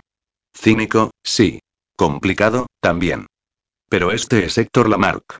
El amor resulta ser algo curioso. Solo unas pocas horas antes estaba dispuesta a marcharme y a olvidarlo. Después de volver a verlo, de saber que está en apuros, de saber que todos sus arranques de genio han sido propiciados por el desconcierto de sus sentimientos, sé que jamás lo dejaré, jamás me marcharé, y mucho menos lo olvidaré. Espero ser yo ese licor y no el vino barato. Y no soy ningún ángel, te lo he dicho muchas veces. Río y lloro al mismo tiempo, con este hombre es fácil mezclar sentimientos. Aún así, volvemos a conectar, hablando y bromeando, como siempre nos ha ocurrido. No será por lo bien que te sienta beber. Reímos los dos y luego vuelve a ponerse serio. La droga no era mía, jamás la había visto. ¿Y qué hacía en tu chaqueta? Le preguntó. No lo sé, alguien debió de ponerla ahí. Yo solo sé que jamás volvería de nuevo a ese mundo de excesos. Cerré esa puerta años atrás y por nada del mundo volvería a abrirla. Lo sé, asiento. Lo creo sinceramente incapaz de volver a destrozar su vida por unos momentos de diversión. En cuanto a la chica y menciona con algo de temor, empezó a insultarme cuando la rechacé. También lo sé, afirmo. Serías incapaz de forzar a una mujer. ¿Me crees? Claro que te creo, Héctor. Tú jamás me has mentido. En todo momento fuiste sincero conmigo, con la verdad por delante por dura que fuera. De pronto, vuelve a apagarse y a tirarse del pelo una y otra vez. No y no sé qué hago aquí. Necesito salir de aquí y no quiero estar aquí, no quiero que me encierren otra vez y seguro que muy pronto nos llegará ayuda, lo calmo. Tú no dejes de mirarme y piensa que antes del mediodía estaremos tomando un buen café y un trozo de tarta de chocolate. ¿Cuándo he merecido yo que aparezcas en mi vida? Su expresión es tan dulce que temo deshacerme y filtrarme entre los barrotes. Solo soy una chica normal, Héctor, que un día tuvo la mala idea de no ser sincera con un hombre que no lo merecía, y que tuvo una idea aún peor cuando se enamoró de él. Aunque no se arrepienta ni por un segundo de haberlo hecho. Soy afortunado, sonríe, por encontrarte en mi camino en el momento preciso, aún sin la más mínima intención de buscarte. Supongo que la vida, después de quitarme tanto, decidió hacerme un regalo como compensación. Vaya y intento no emocionarme demasiado o esto parecerá un drama. No esperaba oírte decir esa clase de cosas después de soltarme anoche tu discurso vengativo. Perdóname, Sara se lamenta apesadumbrado, por todas y cada una de las veces en que te he hecho sentir mal. Yo y no deseaba quererte. Me sentí estafado con la vida, pues, la primera vez que una mujer se mete bajo mi piel, descubro que me ha mentido. Lo siento, Héctor. Mi trabajo en aquella agencia fue simplemente y no tienes que justificarme nada, Sara me interrumpe. Sé que tus motivos tendrías, no necesito saberlos. No esperaba que fueses perfecta, sonríe, solo quiero que te quedes conmigo, tal y como eres. Claro que me quedaré contigo. Joder, Sara, cómo desearía besarte en este momento. He estado rechazando tus besos como un capullo insensible y, sin embargo, daría cualquier cosa de lo que poseo a cambio de besarte ahora mismo. Chica, no sé tú, pero yo no podría resistirme a esas palabras, me habría derretido ya como un cubito de hielo al sol. ¿Piensas hacer algo al respecto? Sí. Tengo que hacer algo y hacerlo ya. Agente. Grito. Necesito que abra la puerta. Tengo que entrar para hablar con mi cliente. Me temo que eso no va a ser posible, mademoiselle. El hombre se levanta de su rincón y camina hacia mí. Abra ahora mismo, insisto con rabia. No estoy autorizado. Pues enciérreme a mí también. ¿Por qué motivo? Por este. Sin dudarlo un segundo, le asesto con la rodilla un golpe en la entrepierna con todas mis fuerzas. Sara. exclama Héctor. ¿Qué coño haces? Salope. Gime el policía, encogiéndose de dolor. Adentro ahora mismo. Abre la puerta de la celda, me arranca el bolso y todo lo que llevo y me introduce dentro de un empujón. Y ahora ahí quietecita hasta que sepa qué hacer con usted. Y se marcha escaleras arriba en busca de algún compañero. ¿Qué has hecho, Sara? murmura Héctor frente a mí. Cumplir un deseo. Dando un solo paso, él se acerca veloz, me estrecha entre sus brazos y hunde el rostro en mi pelo mientras yo hundo el mío en la curva de su cuello, sin apenas poder respirar por la fuerza con la que me abraza. Estás loca, cariño susurra mientras me rodea con los brazos y me oprime contra él hasta dejarme sin aliento. Sí, pero por ti. Trato de coger un poco de aire para inspirar el olor de su piel, su sudor, su perfume, a hombre, a él mismo. Cariño, y susurra. Contemplo, por una fracción de segundo, sus preciosos ojos brillantes inundados de esperanza, haciendo honor a su color, antes de que me bese. Me envuelve el placer más inmenso cuando sus labios abren mis labios y su lengua acaricia mi lengua, con fuerza, con pasión. Aferra mi nuca con las manos y gimo dentro de su boca mientras enredo las manos en su pelo y me inundo de su aliento. Sarai deja mi boca para comenzar a besar dulcemente todo mi rostro, mis párpados, mis mejillas, mi nariz, mi barbilla. Te quiero, te quiero, repite entre beso y beso, te quiero. Ya no me da miedo decírtelo. Lo siento, Héctor, me disculpo ante sus conmovedoras palabras, siento haberte engañado. No quería hacerlo, siempre he odiado la mentira, pero primero no supe qué hacer y luego tenía miedo de perderte y chist, calla. Me silencia colocando la yema de su dedo en mis labios. Te perdoné hace ya tiempo, cariño, pero siendo cruel contigo no hacía sino castigarme a mí mismo, por creerme débil, por reconocer que era capaz de amar a alguien. Me satisfacía hacerte daño por ser la causante de que yo ya no fuera el de siempre, el insensible y frío hombre que era antes de conocerte, por la seguridad que aquello me ofrecía. Menudo gilipollas. Yo y no quería trastornarte tanto. Solo me enamoré de ti. Lo sé. La que tiene que perdonarme eres tú. Apoya la espalda en la pared y tira de mi mano hasta que caigo sentada en su regazo. Recuesto la cabeza en su pecho y él retoma su fuerte abrazo. ¿Perdonarte? Ironizo. No. ¿Por qué? ¿Por ser un auténtico capullo conmigo? Sí ríe, por eso mismo. Lo haré, suspiro, pero cuando salgamos de aquí. Siento que te veas en esto. Y yo siento que vuelvas a revivir esta pesadilla, verte de nuevo encerrado por algo que no has hecho. Todavía no me considero inocente de aquello, comenta mientras acaricia mi pelo. Y me siguen perturbando las pesadillas en las que revivo los horribles días de prisión. Sigo sin comprender que los tuyos te abandonaran, tu novia, tu familia y ahora entiendo muchas cosas, como tu animadversión hacia tu familia, tu carácter, tu alejamiento de las personas y con el paso de los años me explica mientras acaricia mi espalda, voy comprendiendo un poco más ciertas decisiones. Ahora que estoy al frente de la compañía, siento que es algo adictivo, algo en lo que te involucras hasta el punto de anteponerlo a otras cosas, que te absorbe y te absorbe hasta que te conviertes en una pieza más del engranaje. Toma ya. Río. Ahora resulta que puede que, incluso, acabes perdonando a tu padre. Al final no vas a ser tan malote como creías. No me magnifiques, Sara me dice con expresión seria. Sigo siendo un paria social y un completo cabrón con mucha gente. A mí me gusta susurro en medio de un bostezo. ¿Te estás durmiendo? Pregunta divertido. Lo siento, no he dormido mucho últimamente. La verdad, me estoy quedando totalmente amodorrada.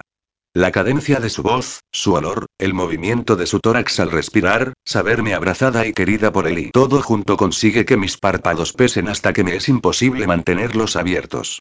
Duérmete, cariño susurra. Verás cómo todo se arregla, musito. Ahora ya no me importa, oigo antes de dormirme.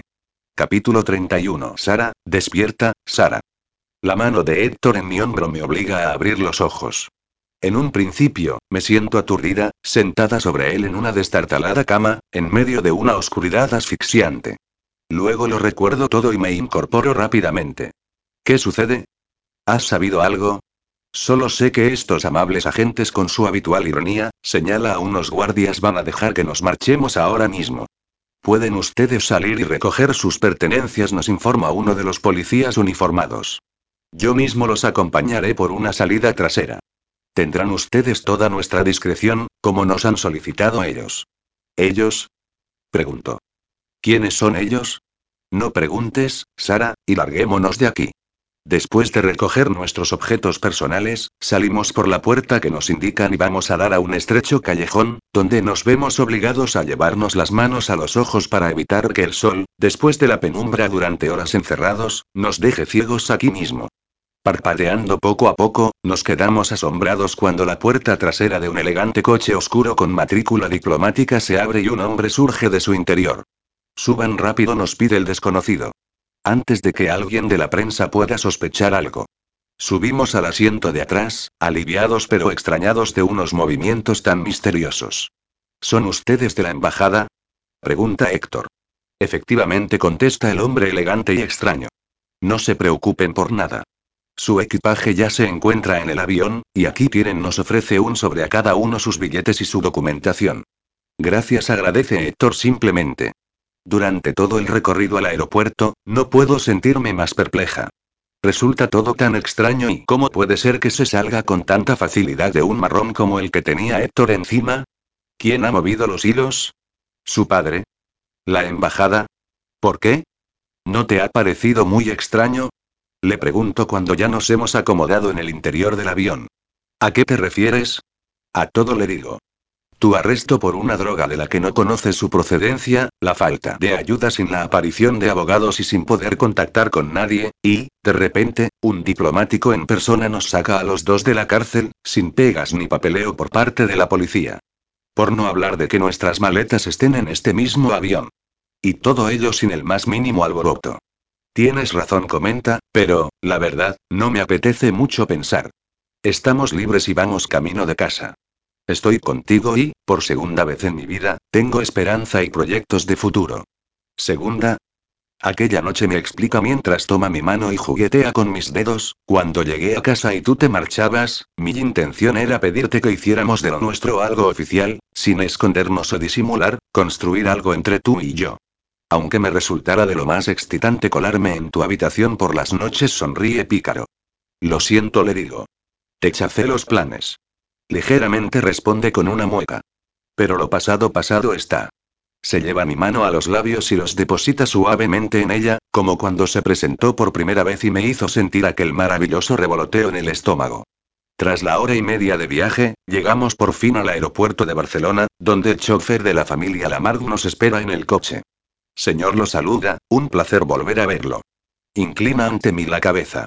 Lo mismo le digo, señorita.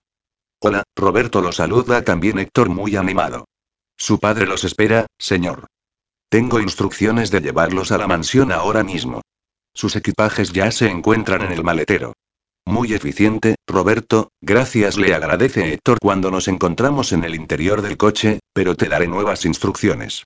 Un momento interrumpo. ¿Ha dicho que tu padre nos espera? ¿Que nos ha de llevar a la mansión? En plural, Debo seguir las órdenes de su padre, señor, le contesta el chofer mientras yo soy ignorada descaradamente.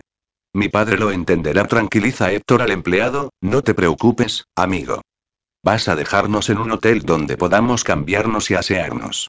Llevo todavía un smoking que parece sacado del vestuario de una película de terror, y vuelo peor que una alcantarilla. Señor, no querría importunarlo, pero y Roberto sentencia a Héctor, deja de preocuparte. Nadie te va a despedir ni nada parecido. Dile simplemente a mi padre que dentro de 24 horas estaremos en casa. ¿De acuerdo? Sí, señor, contesta el hombre resignado. Nos alojamos en un lujoso y discreto hotel, en una elegante habitación, aunque a mí una simple tienda de campaña me habría parecido el mismísimo paraíso. A pesar del mosqueo de las sospechas que martillean mi cabeza por todo lo ocurrido, no puedo dejar de admitir que la idea de Héctor ha resultado genial, pues realmente parecemos un par de locos con estas pintas. Su traje presenta más arrugas que una pasa, mi pelo está enmarañado como un nido de pájaros y necesitamos una ducha más que comer. Bueno, en realidad, también estamos hambrientos. Hace tantas horas que no he comido que a punto estoy de darle un mordisco a una de las frutas de plástico del centro de mesa. Esta es mi propuesta, expone Héctor. Pido que nos suban una buena comida, tú te metes en la ducha mientras yo hago unas llamadas y luego me ducho antes de devorar todo lo que nos hayan subido. ¿Te parece? Perfecto. Contesto mientras camino hacia el baño.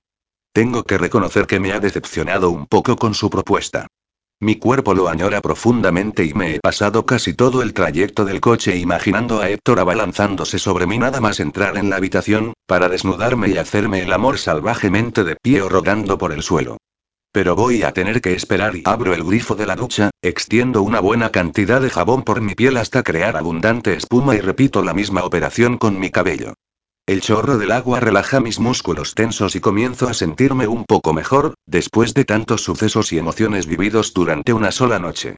De pronto oigo el golpe de la mampara al abrirse y volver a cerrarse, y unos brazos alrededor de mi cuerpo que rodean mi cintura desde mi espalda. ¿Creías que iba a permitir que hiciéramos cualquier cosa antes de poder tocarte de nuevo? Me susurra al oído. Me da la vuelta para poder mirarnos y roza mi cuello con su aliento caliente al tiempo que sus manos extienden la espuma por mi cuerpo. Apenas cabemos los dos en el reducido hueco, que él llena con su presencia.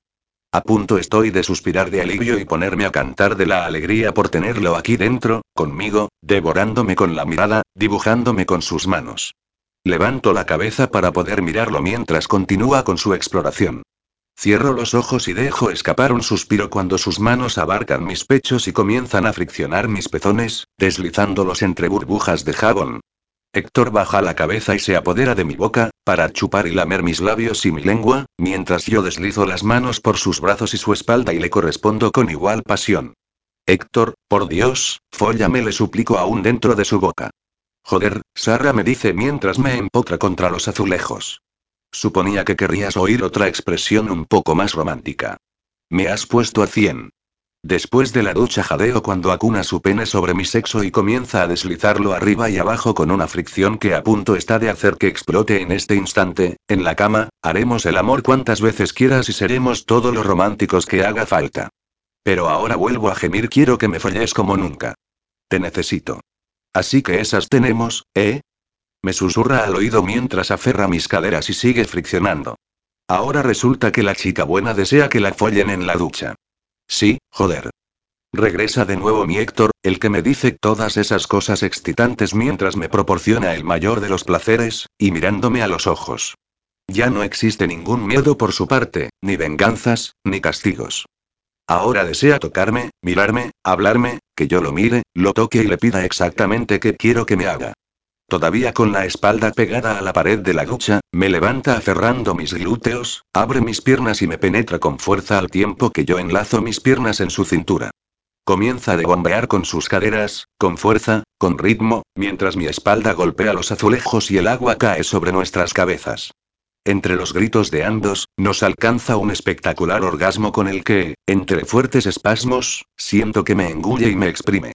¿Qué coño haces conmigo, Sara, que no aguanto nada? murmura después de deslizarme hasta dejar mis pies en el suelo. Jamás en mi vida había necesitado menos tiempo para correrme.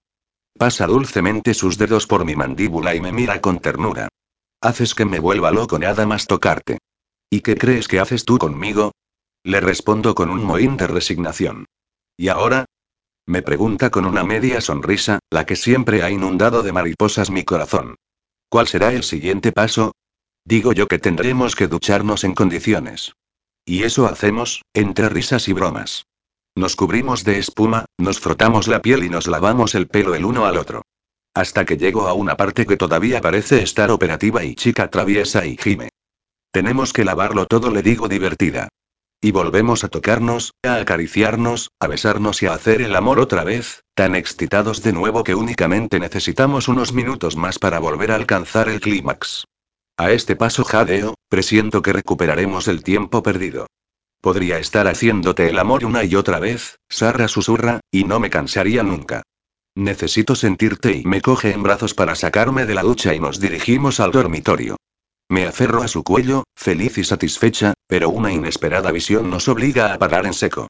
Héctor comento, todavía en sus brazos, ¿estás viendo lo mismo que yo?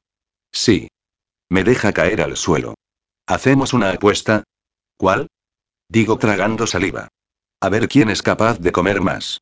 Como si hubiésemos oído el disparo de salida, nos abalanzamos sobre la mesa repleta de platos y bandejas y comenzamos a engullir como dos náufragos desesperados recién rescatados. Hay pollo y patatas asadas, pasta con todo tipo de salsas, ensaladas con frutos secos, pan crujiente, dulces de chocolate, jugosa fruta en almíbar y Héctor le digo con la boca llena, estamos desnudos todavía. Es cierto, contesta Pícaro mientras mastica. Puedes ir a vestirte, si quieres. Ni hablar. Cuando vuelva te habrás zampado todos los postres. No habrá piedad. Sonríe Ladino mientras se lleva a la boca un pedazo de bizcocho con chocolate. Tras la satisfactoria comilona, no hicimos el amor apasionadamente como pensábamos, ni nos acariciamos, hablamos o reímos. Directamente, caímos como dos troncos sobre la cama. La primera vez que mi cuerpo tiene fuerzas para removerse, él ya se ha levantado y no se encuentra a mi lado. Lo oigo hablar por teléfono y me esfuerzo para abrir un ojo y mirarlo. Está apoyado sobre la cómoda mientras habla, con una pierna cruzada sobre la otra y una mano en el bolsillo mientras dirige la vista al suelo. Ya se ha vestido y lleva un pantalón negro, una camisa granate y una corbata oscura. Al percibir mi movimiento, desvía la mirada, me sonríe y me guiña un ojo sin dejar de escuchar a su interlocutor. Por favor, qué guapo es. Creo que se me han disuelto varios de mis órganos al dedicarme ese guiño y su sonrisa. Hasta creo que he suspirado, pensando que ese pedazo de hombre es todo mío y, para colmo, me quiere. ¿Se puede ser más feliz? Da por terminada su conversación, se acerca, se sube a la cama y se deja caer sobre mí apoyado sobre un codo. Ya era hora, dormilancia. Son ya las nueve de la noche. Tan cerca, su olor termina por aturdirme, el aroma de su loción de afeitar, de su perfume, de su ropa limpia. No es justo, le digo con un mohín. Mira qué limpio y guapo vas, mientras que yo debo de tener hasta legañas. No tienes legañas, exclama divertido, y estás preciosa recién levantada. Un, entonces no te importará que te bese un poquito. Poso mis labios en su mejilla recién afeitada y aspiro profundamente el olor de su piel. Un poco traviesa, saco la lengua y dibujo un sendero de saliva desde su mandíbula hasta su sien. Estás tan bueno, le digo entre lengüetazos que te comería entero ahora mismo. Estás muy juguetona tú. Me imita contraatacando con su lengua, y la desliza húmeda y caliente por mis labios, mi barbilla, mi garganta, mientras aparta la sábana que me cubre y continúa por mi escote hasta acabar lamiendo uno de mis pezones. Suelto un gemido que resuena por toda la habitación. Pero yo también sé jugar. Quítate esa ropa y verás lo que es bueno. Comienzo a forcejear con su corbata, totalmente excitada. Deseo con todas mis fuerzas seguir pasando la lengua por su cuerpo, sobre todo en una parte en concreto. Junto y presiono las piernas para paliar la excitación que me provoca el mero hecho de imaginar su pene erecto en mi boca. Quieta, fiera me detiene aferrando mis muñecas y colocando mis brazos sobre mi cabeza. ¿Quieta? exclamo. Héctor, quiero que me hagas el amor ahora mismo. No ríe mientras sigue sujetándome con fuerza. No. Chillo. ¿Cómo que no? Ahora mismo vas a vestirte, a ponerte guapa, y vamos a bajar al bar del hotel. No. Quiero que te desnudes. Y yo quiero salir contigo. ¿Salir conmigo? Para allá, obsesa sexual. Te está diciendo que quiere salir contigo. ¿No te suena eso a gloria bendita y a algo muy muy romántico? Sí, ¿qué tiene de extraño? Me pregunta. Cuando estuviste en mi casa únicamente nos veíamos en tu cuarto a escondidas, y este viaje ha estado dominado por el trabajo y nuestros desencuentros. Me apetece salir contigo y pasar una buena velada, como una pareja normal. Me encanta la idea, Héctor, pero no me lo esperaba y pues insisto. ¿Te apetece bajar conmigo a tomar una copa? Por supuesto. Voy a ponerme ahora mismo alguno de los bonitos vestidos que apenas he podido lucir. ¿Cuál de ellos? Me pregunta mordaz. ¿El que deja tus tetas al aire o el del escote trasero que llega hasta el culo? Ahora resulta que Héctor Lamarck, el golfo, el fiestero, el putero, el hombre sin corazón, es un celoso. Replico un tanto airada. Sí, lo soy. ¿Algún problema? Buza y se tira del pelo. Está bien, ponte el que te dé la gana. Perdona, antes pasaba de todo y ahora soy un loco celoso, pero pensaba ponérmelo igualmente. No pienso esperar tu permiso. Y desaparezco tras la puerta del baño. Ha sido un maravilloso acierto salir con Héctor esta noche. El bar del hotel es muy elegante y exclusivo, con suave iluminación de luces mitigadas y brillantes láminas plateadas que adornan varios tramos de pared. Su disposición cuenta con una barra, varias mesas a un lado y una tarima al fondo, donde en este momento toca un grupo musical con la voz sedante de un guapo cantante que interpreta Lobso Meone. Me encanta este sitio, le digo. Me alegro de estar aquí contigo. Siempre acierto contigo, me responde sonriente. Te conozco bien. No me seas engreído.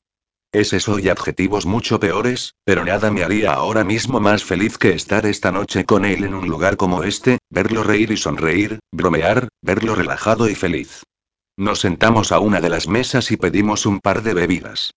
Poca luz, buena música de fondo y nosotros, mirándonos por encima del borde de las copas mientras sigo sintiendo el habitual escalofrío que me acompaña cada vez que me mira. ¿Con quién hablabas antes? Le pregunto. Tanto como mirarlo o besarlo, me gusta conversar con él. Con Daniel. ¿Hay algún problema en la compañía? No, se trata de mi padre. Quiere vernos a los dos.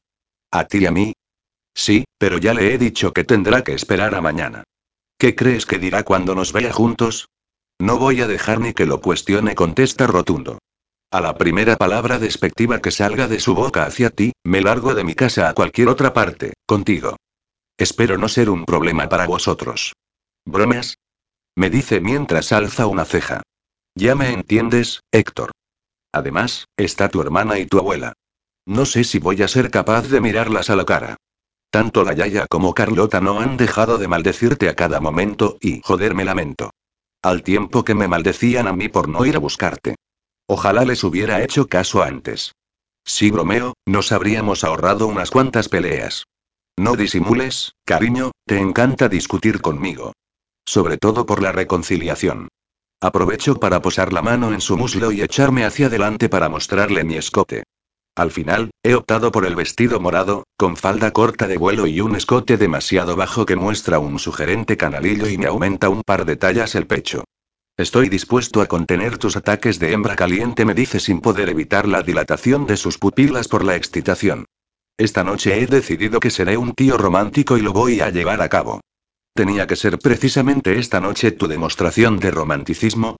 Le pregunto con un mohín de resignación. Te lo digo en serio, señala a la vez que me mira y toma mi mano. Jamás en mi vida había sentido esto y creo que me gusta sentirlo, que no es tan malo como yo pensaba. ¿Por qué iba a ser malo? Le pregunto. Deja ya de pensar que habrá terribles consecuencias porque te vuelvas más humano. Creía que llevaba la vida perfecta, sin emociones, sin problemas de pareja, sin escenas de celos o mujeres que lloran porque las dejas. Y, sobre todo susurra, sin mujeres que te hacen daño cuando se marchan. Eso es cierto, Héctor, el amor duele, y a veces demasiado. Pero se supone que hemos de renunciar a él para evitar que nos hagan daño o hacerlo nosotros mismos. No pienso renunciar a ti, Sara. Estando contigo he descubierto que simplemente soy feliz, algo que nunca imaginé siquiera que pudiese ser posible. Seguimos un buen rato más en nuestra mesa, conversando, riendo, mirándonos. Me encuentro a gusto, cómoda y relajada, aunque cada vez que lo observo, con su masculina belleza y sus brillantes ojos color esmeralda, no deje de preguntarme a mí misma. ¿Puede ser que, después de todo, tengamos un felices para siempre? ¿Has visto? Me pregunta en mitad de mis cavilaciones. Varias parejas están bailando. ¿Te apetecería? ¿Tú bailando, Héctor? ¿Cuál es el problema? Me he fijado y no parece difícil. ¿Quieres decir que no lo has hecho nunca? No, nunca. Las fiestas a las que yo acudía no eran precisamente para bailar de esa ciudad. Entiendo. Orgías desenfrenadas con drogas y alcohol. Háblame de ello, le digo curiosa. Apenas lo recuerdo ya. Parece que fue en otra vida. Siento curiosidad, le comento expectante. ¿Qué hacíais en esas fiestas de ricos? ¿Despilfarrar vuestro dinero con baños de champán? ¿Beber, colocaros y follar para no recordar nada al día siguiente? Sara, por favor, dime al menos qué tomabas, insisto. En aquella época debían de estar en boga las drogas de diseño. Sí, éxtasis, pero la cocaína era la más glamurosa. ¿Qué sientes cuando te entra eso por la nariz? Insisto curiosa. Nunca lo he probado. Ni lo probarás, sentencia rotundo. Es lo peor que puede hacerse una persona a sí misma, una destrucción total de su cuerpo y su dignidad, cayendo a lo más bajo. Así que olvida el tema. Mi vida cambió cuando decidí, con ayuda de Maika, dejar las drogas y trabajar para mi padre, y ha vuelto a hacerlo cuando te conocí a ti. Punto. Es todo lo que debes saber. Vale, vale, solo quería saber un poco más de esa clase de vida. ¿Y tú? Vuelve al tema original. ¿Has bailado con muchos tíos? Unos cuantos, pero nada comparado con la media de cualquier chica. Siempre me parecía que solo querían meterme mano y yo acababa siendo un gran muermo. Entonces, decidido declara tras ponerse en pie. ¿Desea la señorita que la saque a bailar? Encantada respondo mientras le ofrezco mi mano. Nos acercamos a la pequeña pista y nos mezclamos con el resto de las parejas que se mecen al ritmo de los lentos acordes de The Night We Met, el tema que interpreta en este instante el cantante. Nos ponemos uno frente al otro, como aprendices de la vida, sin saber qué hacer. Héctor opta por envolverme en sus brazos y yo por dejarme envolver. Resulta extremadamente romántico, a la vez que sensual, sentir sus manos estrechar mi espalda mientras yo noto sus brazos y sus hombros bajo mis manos, mirándonos, tan cerca, tan concentrados el uno en el otro que es como si el tiempo se detuviera y el resto de la gente desapareciera de este lugar. Solo nosotros y la música. Y nos sonreímos, un poco tímidos, por estar haciendo algo inusual, diferente, mágico. Héctor posa su frente sobre la mía y estrecha aún más fuerte sus brazos alrededor de mi cuerpo. Y entonces me siento de nuevo una adolescente, bailando con un chico guapo que alborota mis hormonas, como en este momento hacen, descontroladas. Poco a poco, el tierno momento se va haciendo cada vez más sensual. Sin dejar de abarcarme con sus manos abiertas, Héctor empieza a depositar pequeños y húmedos besos en mi hombro, en mi cuello, en mi oreja, repartiendo con ellos una miríada de escalofríos por todo mi cuerpo. De pronto, mi temperatura sube de forma alarmante y comienzo a imaginar que estamos desnudos en medio de este lugar, y que él me tumba sobre una de las mesas y me hace el amor mientras yo me retuerzo sobre el frío cristal y te deseo, Sarra me susurra al oído, y deseo estar dentro de ti, hacerte el amor ahora mismo, una vez, y otra, y otra, hasta que amanezca y el día nos descubra saciados y agotados. Me apetece ponerme un poco traviesa de nuevo y yo también te deseo, Héctor. Deseo lamerte entero, chupar tu polla, metérmela en la boca hasta que toque mi garganta y comértela entera hasta que te corras dentro de mí. Joder, Sara. Exclama al tiempo que percibo su tensión. Y yo llamándote ángel cuando eres un demonio. ¿Me vas a llevar a la habitación o no? Le exijo entre risas. Ha sido increíble jadeo mientras trato de recuperar la respiración tras los momentos de pasión compartida. Tú eres increíble. Se apoya en el codo y, con la otra mano, dibuja filigranas en mi estómago. Pero, hasta ahora, solo hemos hecho lo que tú querías. Aún falta mi deseo para esta noche. ¿Qué consiste y? En hacerte el amor. Ya lo hemos hecho, le digo riendo. Te dije durante toda la noche, una vez tras otra, hasta que amanezca. ¿Tanta entrega de trabajo por tu parte queda estipulada en tu contrato con Debes hacer? Bromeo. Ya no quiero más contratos, me responde con seriedad, tras colocar su cuerpo desnudo sobre el mío. ¿Ya no vas a seguir pagándome? Me finjo ofendida. No. A partir de ahora, desearía que me regalaras esa cita perfecta que anunciáis. Te la regalo, cariño, esa y todas las demás. Siempre ha sido gratis para ti. Lo abrazo y dejo que cumpla con su promesa de hacerme el amor hasta el amanecer. Capítulo 32. Qué extraña me siento de nuevo en esta mansión. Me asalta el recuerdo de la primera vez que entré me sentí tan ilusionada y expectante. Ahora ya no me produce el mismo efecto. La visión de las altas columnas o las blancas balaustradas me resulta inquietante, porque sé perfectamente qué esconde esta belleza en su interior. Durante el trayecto en el taxi, ya he empezado a sentirme inquieta y nerviosa, tratando de imaginar qué puede querer de mí a estas alturas Mario Lamarck. Tranquila, cariño. Héctor aferra mi mano cuando por fin entramos en el impresionante vestíbulo. La casa permanece extrañamente silenciosa, con el único sonido de nuestras pisadas sobre el suelo de mármol. Caminamos precedidos por María, la extraña ama de llaves, que me sigue turbando y que nos conduce al despacho de Mario. Gracias, María le dice Héctor a la mujer. ¿Más relajada? Me pregunta antes de acceder al despacho. No vuelvas a preguntarme eso y entremos de una vez, le contesto muerta de ganas de acabar cuanto antes. Papá. Saluda a Héctor ya en el interior de la lúgubre estancia. Señor Lamarque es mi escueto saludo. Intento mantenerme firme mientras estrecho con fuerza la mano de Héctor. Mario permanece tranquilamente sentado tras su mesa. Su blanca cabeza se inclina ante una extensa multitud de carpetas y papeles diseminados por la brillante superficie. Con parsimonia, levanta la mirada y la clava directamente en nuestras manos unidas. Bienvenidos nos saluda. Deja la lectura de los documentos, se quita las gafas y se reclina en su sillón. Os esperé ayer, durante horas. Tuve algunos problemas en París, comenta Héctor con indiferencia.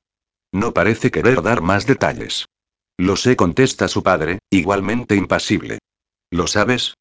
Se asombra el hijo. ¿Qué es lo que sabes? ¿Que me fue imposible contactar contigo o con mi abogado? ¿Que volví a verme tirado en una celda? ¿Por qué no os sentáis? El empresario continúa igual de impertérrito. Me temo que me incomoda veros de pie. No es necesario, contesta Héctor con irritación. Nos marcharemos enseguida. Sara y yo no vamos a quedarnos en la casa mucho tiempo. Únicamente hemos venido porque se supone que quieres hablar con nosotros. Como gustéis. Vuelve a echarse hacia adelante y a colocarse sus gafas de nuevo.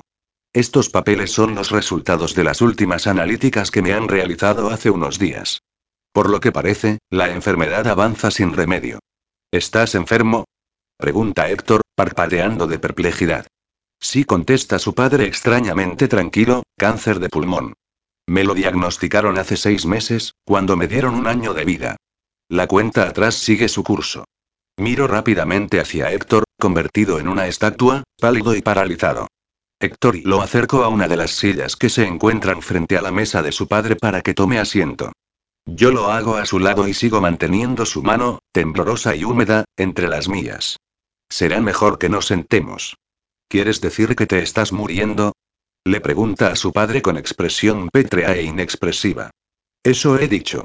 Por eso esas prisas por verme situado en la compañía y por ofrecerme tu puesto. Exactamente. Joder. Héctor se deja caer sobre la mesa, apoya los codos y se pellizca el puente de la nariz. ¿Por qué no me lo dijiste? No quería que te sintieras presionado. Solo deseaba que lo hicieras por voluntad propia, que te sintieras parte de la compañía, como siempre hice yo. Pero no sabía cuáles eran tus intenciones, si seguirías aquí siempre, si reconocías aquí tu propio futuro o, por el contrario, desaparecerías en cualquier momento. ¿Fue cuando decidiste ponerme una espía?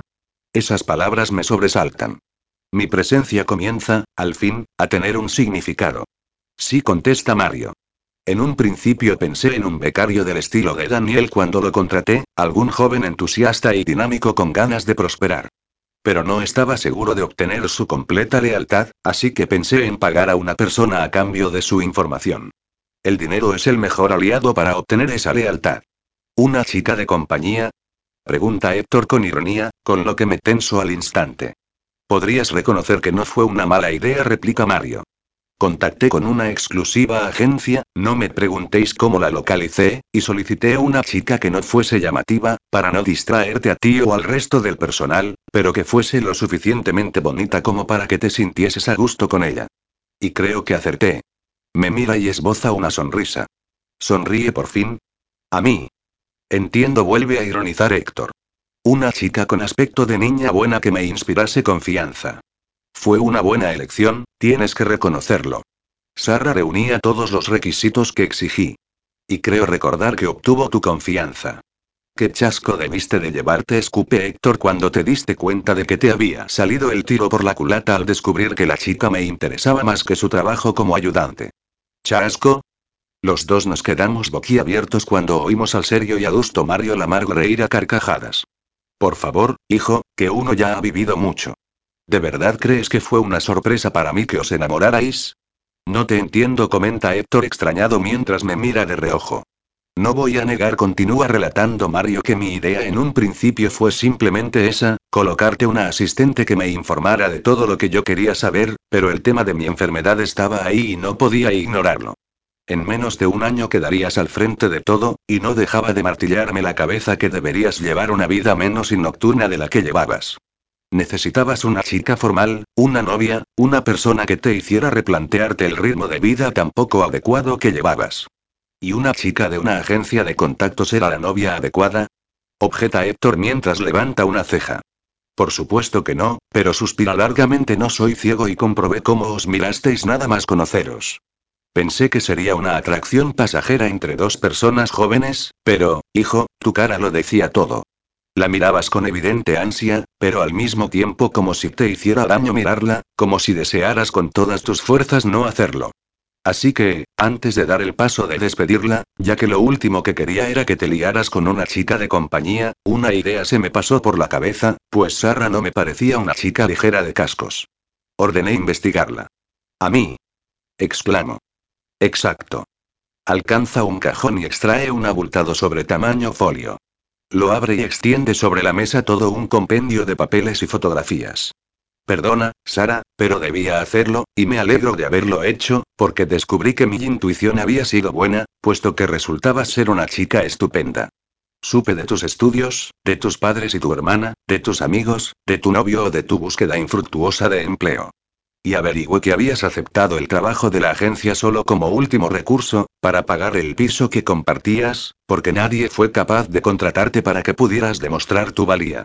panda de ineptos y yo y titubeo no sé si darle las gracias hoy. Un momento interrumpe Héctor.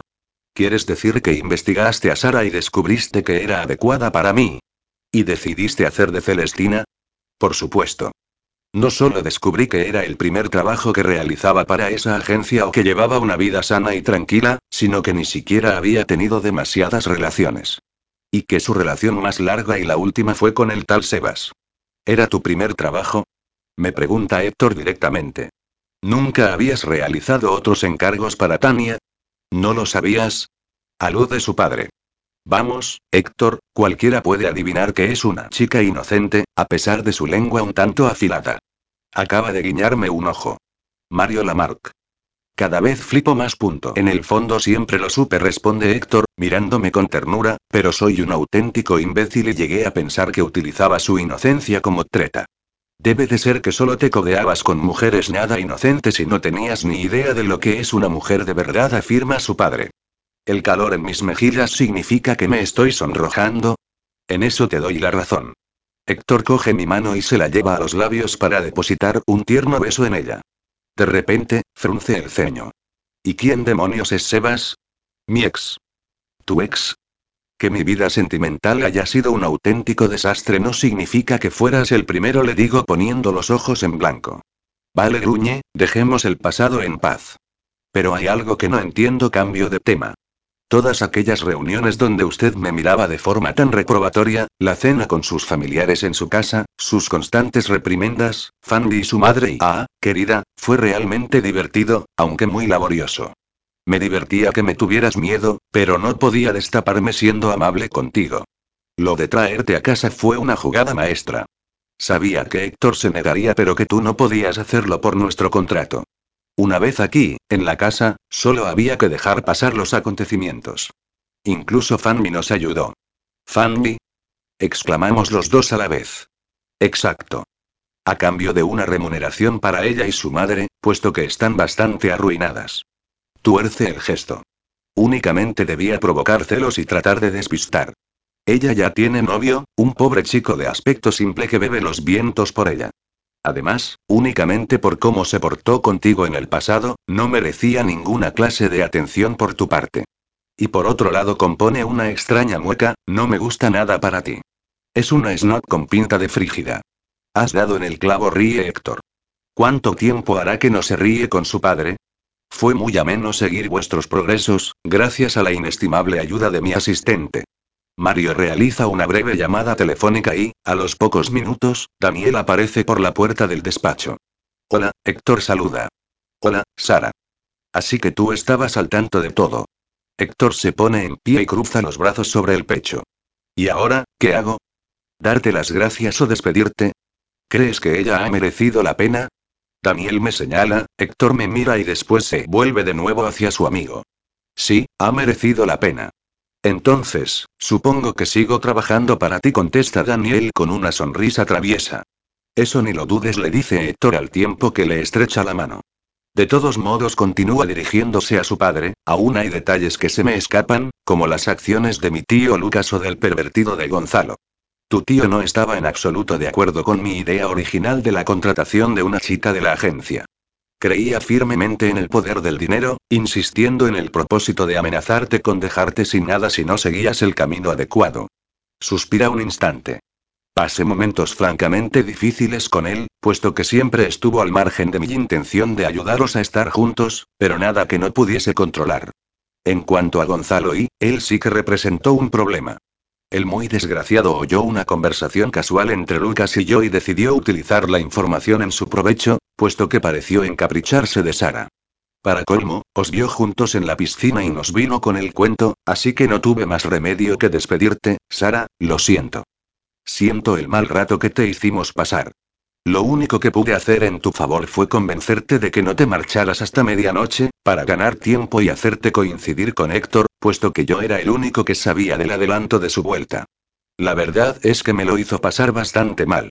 Aquel día continúa Mario hice venir a mi hijo la noche antes para que os encontraseis y no te dejara marchar, pero todo se complicó cuando toda la gente presenció el espectáculo y la verdad salió a la luz, con la ayuda inestimable de Lucas y el sinvergüenza de mi sobrino. No supe qué decir, me cogió desprevenido. Tuve que dejarte ir, en espera de que el idiota de mi hijo reconociera que te echaba de menos. Durante las siguientes semanas volví a divertirme, observándolo enfadado consigo mismo y con el mundo, sabiendo con creces que todo su mal humor era debido a tu ausencia. Por eso me recomendaste que me vengara de ella. Exclama Héctor. Para que fuese a buscarla. Otra jugada genial, ¿no te parece?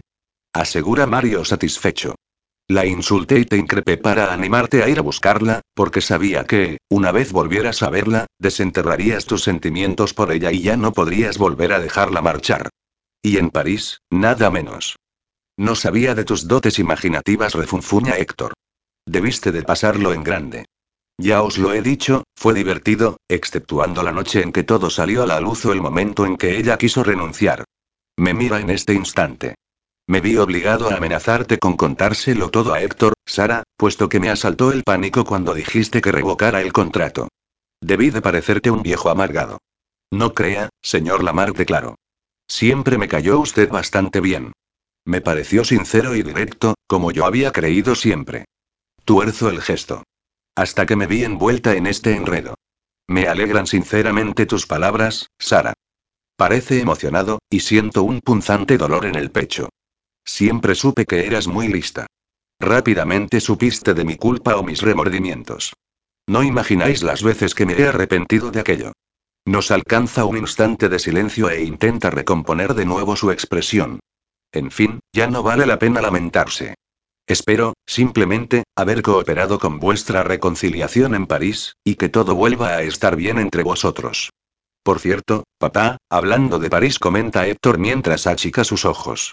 No tendrás tú nada que ver con cierto asuntillo relacionado con un paquete de cocaína en mi chaqueta, ¿verdad?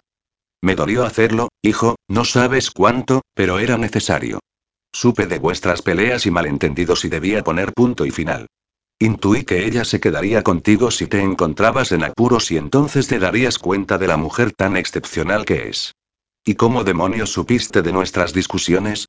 ¿Tenías también un espía en París? Más o menos.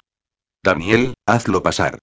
El asistente abre la puerta y aparece ante nosotros la última persona que esperábamos encontrar en este momento y este lugar.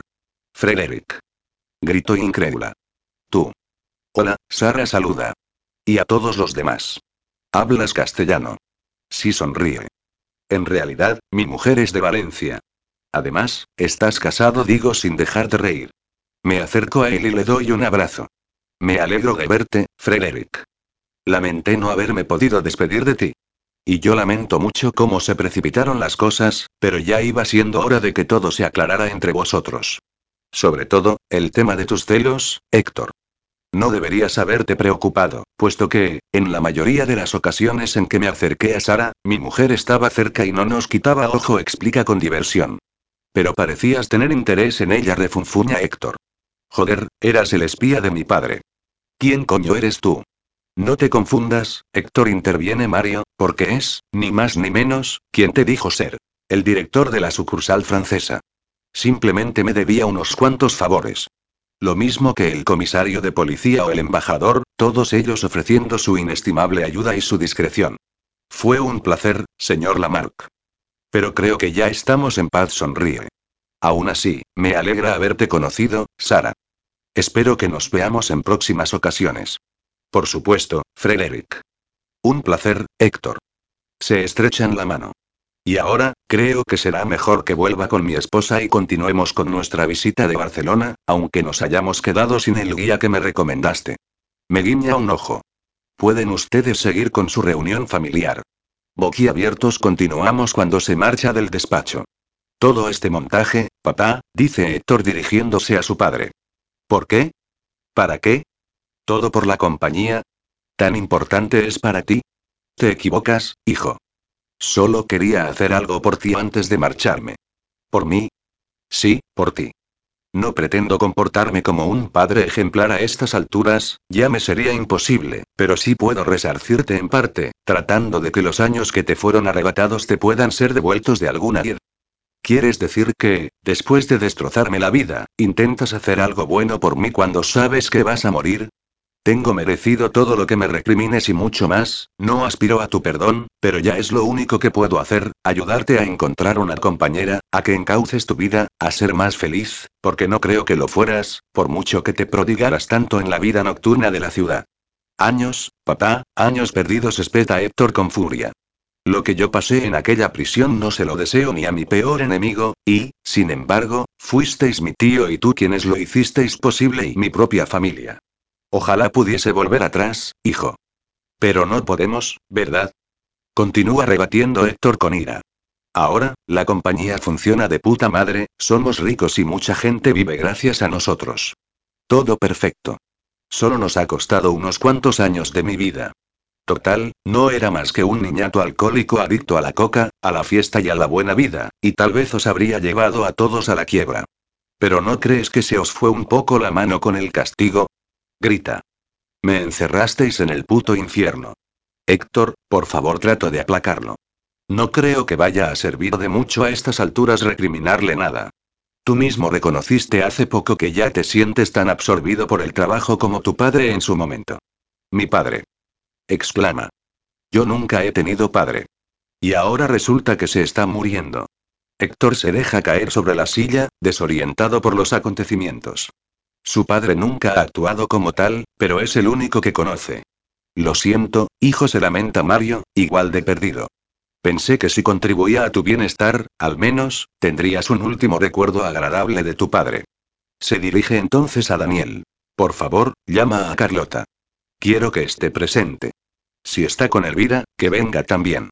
Pocos minutos después, Carlota aparece en el despacho empujando la silla de ruedas de doña Elvira. Me inunda una alegría inesperada al verlas de nuevo, pues me asaltan los momentos que tuvimos de risas y complicidad. Carlota está más guapa que nunca, con ropa más elegante, por lo que se aprecia una mujer más madura en su expresión decidida y en su atuendo, aunque siga mostrando parte de su personalidad con su eterna coleta y su juvenil diadema floreada. Doña Elvira, en cambio, continúa vistiendo prendas estrafalarias que parecen sacadas del vestuario de una película de la posguerra. Incluso vuelve a llevar un excéntrico maquillaje con sombras azules y labios con carmín fucsia. Olé por ella y por decidir hacer lo que le venga en gana. Hola, Sara me saluda primero la hermana de Héctor. Hola, Carlota. ¿Qué tal estás? Es lo primero que me surge decir. Bastante bien. Observo a la anciana, que, a su vez, me mira a mí. En un principio me tenso, porque imagino que su incisiva mirada está cargada de reproche. Pero no, nada de eso. Un toque de brillo en sus ojos verdes me avisa de que, en realidad, está contenta de verme. Un placer verla de nuevo, doña Elvira. Lo mismo digo, muchacha ingrata me contesta. Aunque, si vas a formar parte de esta familia, me debes una disculpa y una explicación. Yo y me quedo sin saber qué decir. Ahora no. Me hace un gesto con la mano. En otra ocasión. Hemos venido para saber qué pasa y el porqué de una reunión familiar tan urgente y tan extraña. A ver, Mario se dirige a su yerno. ¿Qué está ocurriendo aquí? Me gustaría hablarle a Carlota de cierto asunto, contesta él, como ya he hecho con su hermano. Y he creído oportuno que tú también estuvieses presente. ¿De qué va todo esto? Insiste Carlota. Calla, niña, y deja hablar a tu padre, que, desde que echaron a Sara, en esta casa no ha vuelto a pasar nada y empiezo a morirme de aburrimiento. Si mi nieto hubiese sido un poco menos idiota y doña Elvira en toda su esencia. Breve, pero detalladamente, Mario vuelve a explicar el tema de su enfermedad y de cómo se encontró en la tesitura de tener que convencer a su hijo para que siguiera con su legado. Y, cómo no, toda la increíble historia sobre nosotros dos. Supongo que ahora tiene algo de sentido que te cabrearas conmigo cuando me veías fumar. Las palabras surgen de la boca de Carlota como si chirriaran mientras ella permanece totalmente estática. Por favor, deja que lo vaya asimilando. Creo que te tomaste demasiadas molestias para que tu monopolio no se quedara sin presidente. No fue solo por la compañía, ya se lo he dicho a tu hermano, alega su padre. También pensé en vosotros. Después de ver lo acertado de mi elección, cuando supe de la relación entre Héctor y Sara, pude comprobar lo bien que te sentaba a ti también la compañía de la muchacha. Te volviste más amable, más feliz, más segura de ti misma y por no hablar de la ayuda que obtuviste para enamorar a Daniel. Esboza una leve sonrisa. Después de los años que llevabas correteando tras él, fue un alivio para mí veros juntos por fin, y que el zoquete de mi asistente se convirtiera en mi yerno, algo que llevaba deseando hacía tiempo. No me agradaban las compañías que te habías echado últimamente. Vaya con mi yerno interviene doña Elvira. Yo ya sabía por mi hija que no eras tan severo como aparentabas ser, que, a pesar de dedicarle todo tu tiempo a la compañía, ella siempre se sintió amada por ti. A todos se nos encoge el corazón cuando a la anciana parece envolverla la nostalgia. No has sido un buen padre, Mario, tienes que admitirlo, pero admiro las molestias que te has tomado por tus hijos, aunque nos parezca a todos un poco tarde. Gracias, Elvira le responde el empresario. Agradezco que nunca me hayas recriminado nada ni me hayas culpado de la muerte de tu hija. Debió de ser muy duro para ti. Soy una mujer a la que le gusta mirar hacia adelante. Aunque ya me quede muy poco por andar. Parece ser que me vas a sobrevivir, Elvira le dice él con una mueca. Ya veremos, yerno responde ella divertida, como si el tema de la muerte fuera algo con lo que bromear para ellos dos. Ya veremos quién gana. Qué normal y natural os parece esta conversación y esta reunión, interrumpe Carlota, cuando esta maldita familia no tiene nada de normal, y menos aún hemos conversado nunca con esta camaradería, como si fuésemos colegas de toda la vida. Y de lo poco que hemos conseguido en los últimos tiempos tampoco fue responsable esta familia. Tuvo que ser una extraña quien pusiera un poco de paz o me devolviera a mí un poquito de autoestima para sentirme un poco menos como un mueble al que todo el mundo ignora. Carlota está mal y se nota, en su ira y en su voz quebrada. Es como si tuviera ganas de culpar al mundo entero de las injusticias de su existencia, puesto que, a pesar de lo poco apegada que está a su padre, le duele la idea de su muerte y de quedarse sin ninguno de sus progenitores. No he pasado por ello, pero entiendo que perder a tus padres debe de ser como perder una parte de ti mismo.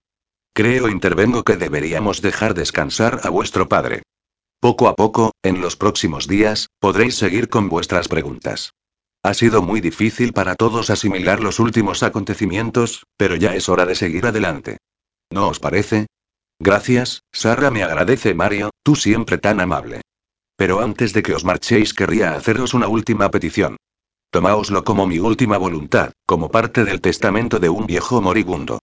Todos seguimos en silencio, expectantes, algo incómodos a pesar del ambiente distendido que había conseguido la anciana y su naturalidad para hablar de la muerte. Todavía hay demasiado que asimilar. Aún así, Mario prosigue con sus últimas voluntades. Es matemáticamente imposible que pueda llegar a conocer a alguno de vuestros hijos revela, pero sí puedo pediros que antes de desaparecer de este mundo pueda veros casados. Silencio.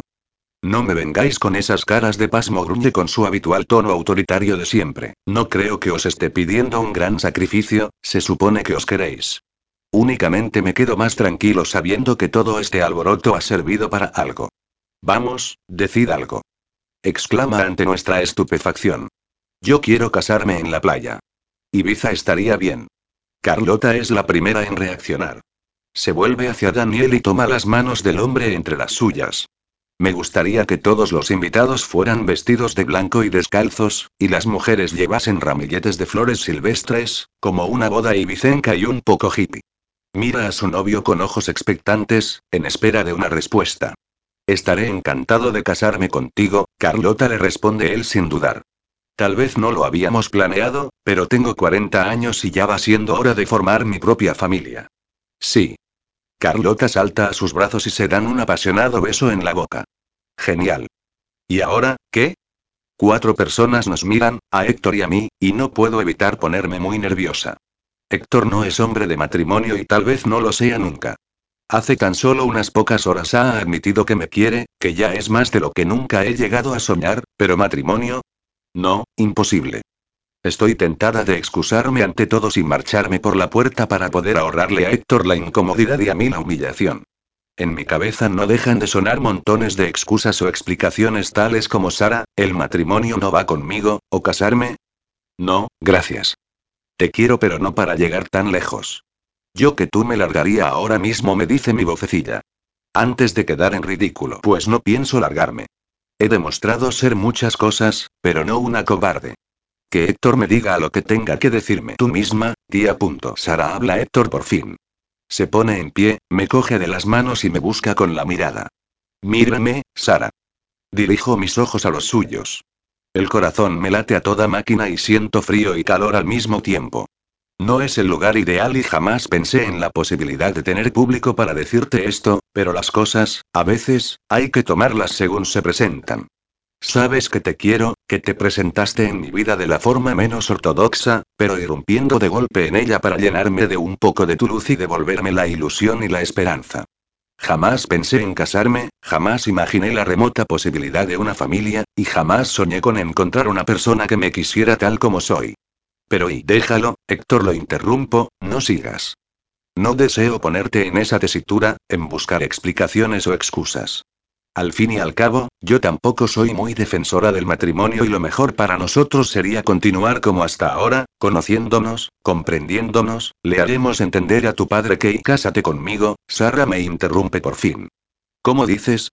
Le pregunto totalmente pasmada. No me has dejado terminar. Sonríe un tanto nervioso, todavía con mis manos entre las suyas.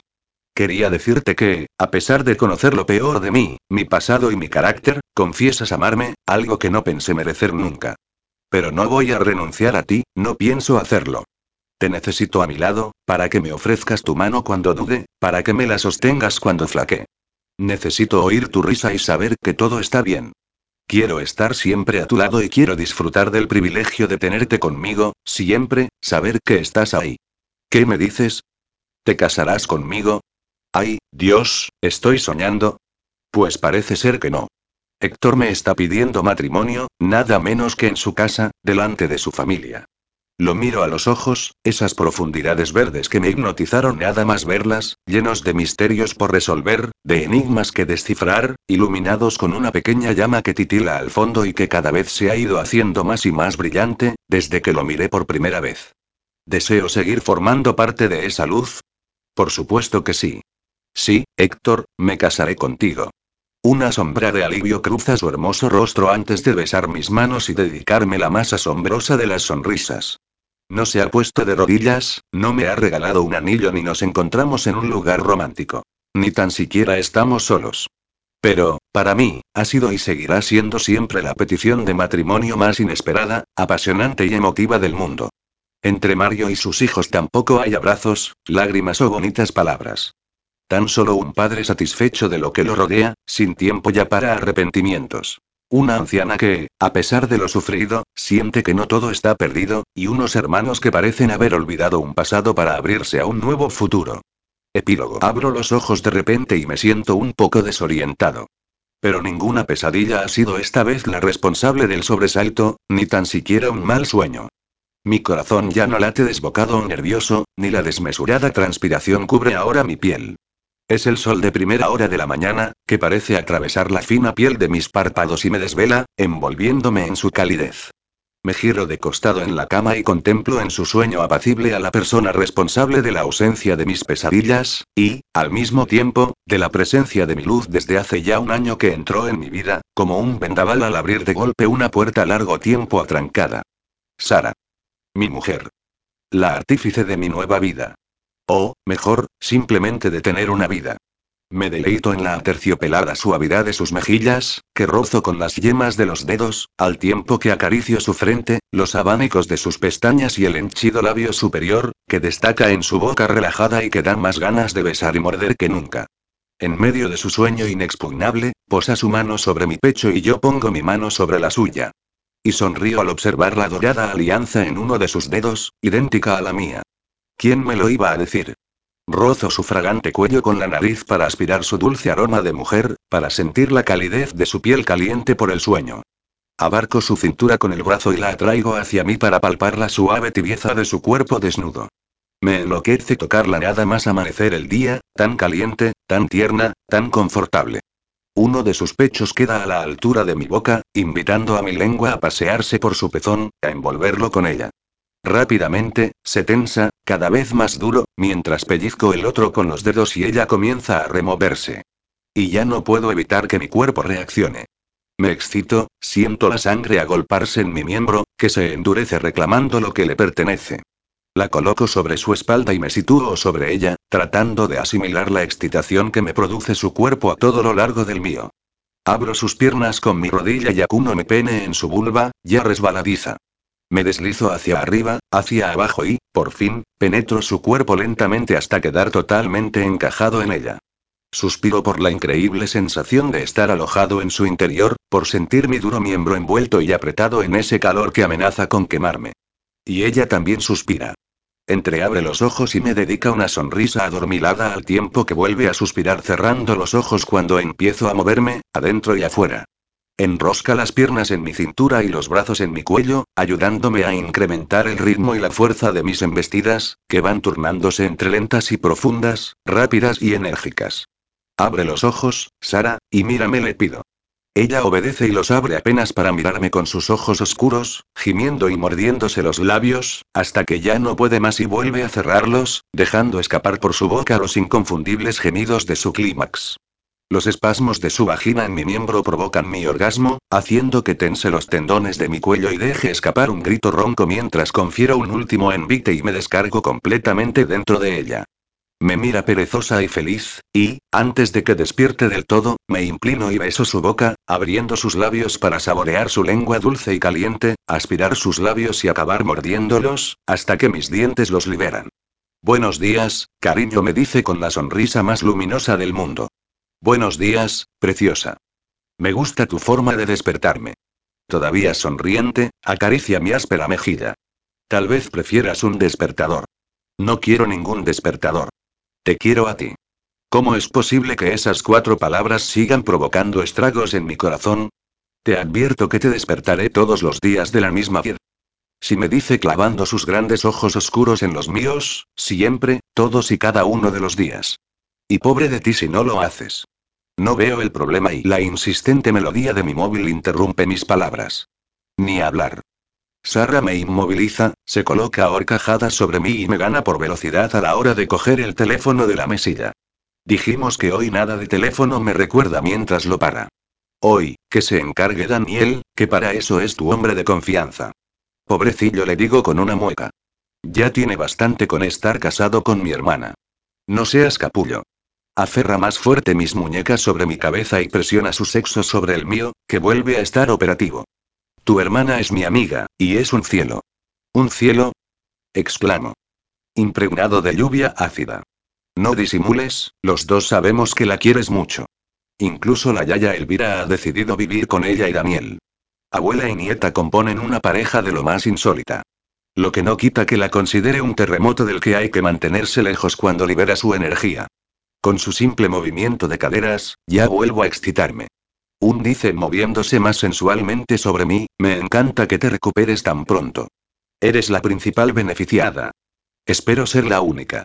No sé a ver, déjame pensar y capullo y se levanta de la cama y siento mi cuerpo frío donde antes estaba ella. Y muy muy excitado. Ahora tendrás que esperar a que yo salga del baño. Y pienso darme una larga ducha. Sale corriendo hacia el baño y cierra de un portazo tras de sí. Con parsimonia, me levanto y, nada más oír el sonido del agua, entro y me cuelo tras el cristal de la mampara. ¿Pensabas ducharte solita? Le digo al oído desde atrás, abarcando con las manos sus redondos pechos cubiertos de espuma. Tal vez ya no desee tu compañía, me dice enfurruñada sin dejar de frotarse los brazos con brío. ¿La de quién, pues? A ver y, déjame pensar y eres vengativa, le susurro intentando hacerme entender bajo el sonido del agua. Mucho. Tuve un buen maestro. Gime cuando le pellizco fuerte los pezones resbaladizos. Pues a ver cómo te vengas de esto. Le doy la vuelta, la sujeto por la cintura y la apoyo sobre los azulejos sujetando sus piernas en mis caderas para penetrarla de una certera embestida. La hago subir y bajar, rápido, fuerte, nada que ver con el momento dulce y tranquilo que hemos tenido en la cama. El agua sigue corriendo sobre nuestras cabezas, golpeando sin piedad, mientras continúo bombeando mis caderas, descontrolado, convirtiendo el momento en algo primitivo y salvaje. Cuando nos corremos, gritamos, nos tensamos y desenfocamos la mirada. Al terminar, la dejo caer al suelo y nos miramos con la respiración acelerada. Esta es mi forma de decirte, le digo cerrando ya el agua que nunca dudes siquiera de mí, porque no hay otra ni la habrá jamás. De la forma en que te hago el amor a diario deberías deducirlo. ¿Crees que esto ha sido hacerme el amor? Me dice algo sería, con lo que yo me tenso al instante. Por supuesto respondo algo titubeante, sobre todo cuando comienza a reír a carcajada limpia. ¿Por qué lo preguntas y por qué te ríes? Porque a mí me ha parecido el polvo más alucinante. Y continúa riendo. ¿Y no es lo mismo? Le pregunto embarado. Claro que sí, cariño me dice tornándose más seria. Contigo siempre ha sido hacer el amor. Pero añade traviesa, eso no quita que de vez en cuando me guste que te muestres como cuando te conocí, un poco más indómito. Cuando quieras me muestro así de indómito.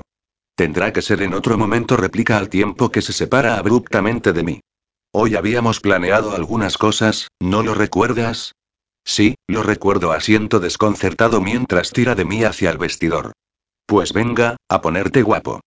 Bueno, es un decir, dice poniendo los ojos en blanco. Con cualquier cosa que te pongas lo estarás.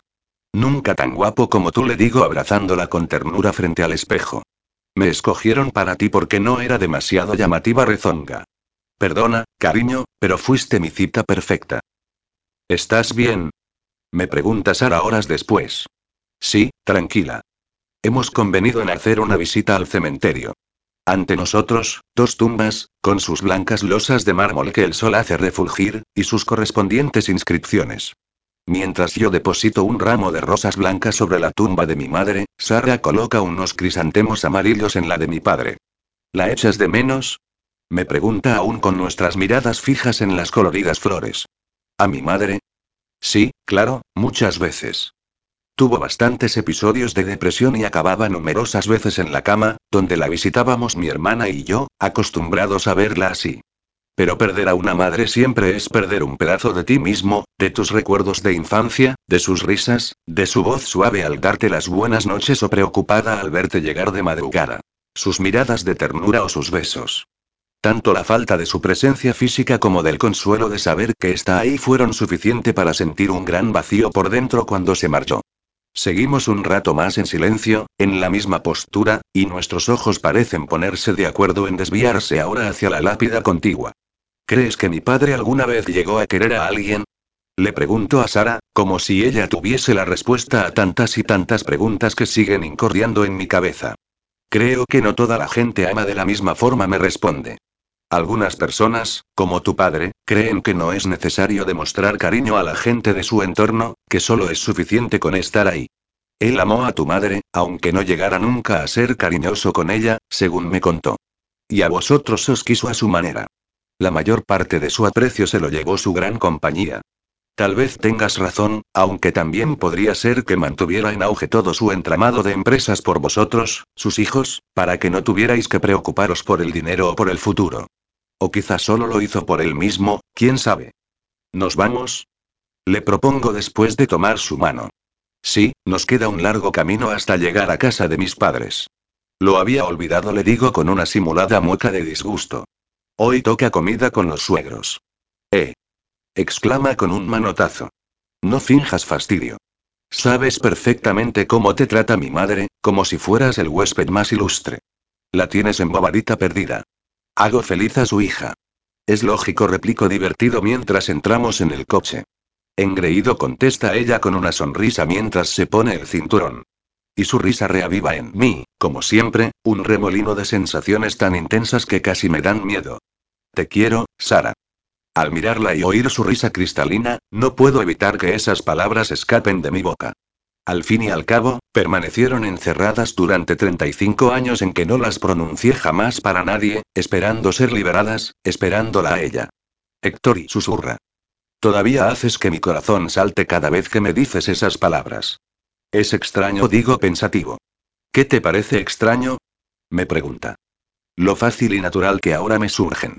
Es muy sencillo, me dice muy segura. Porque la palabra amor es y será, desde ahora, completamente compatible contigo. Para siempre.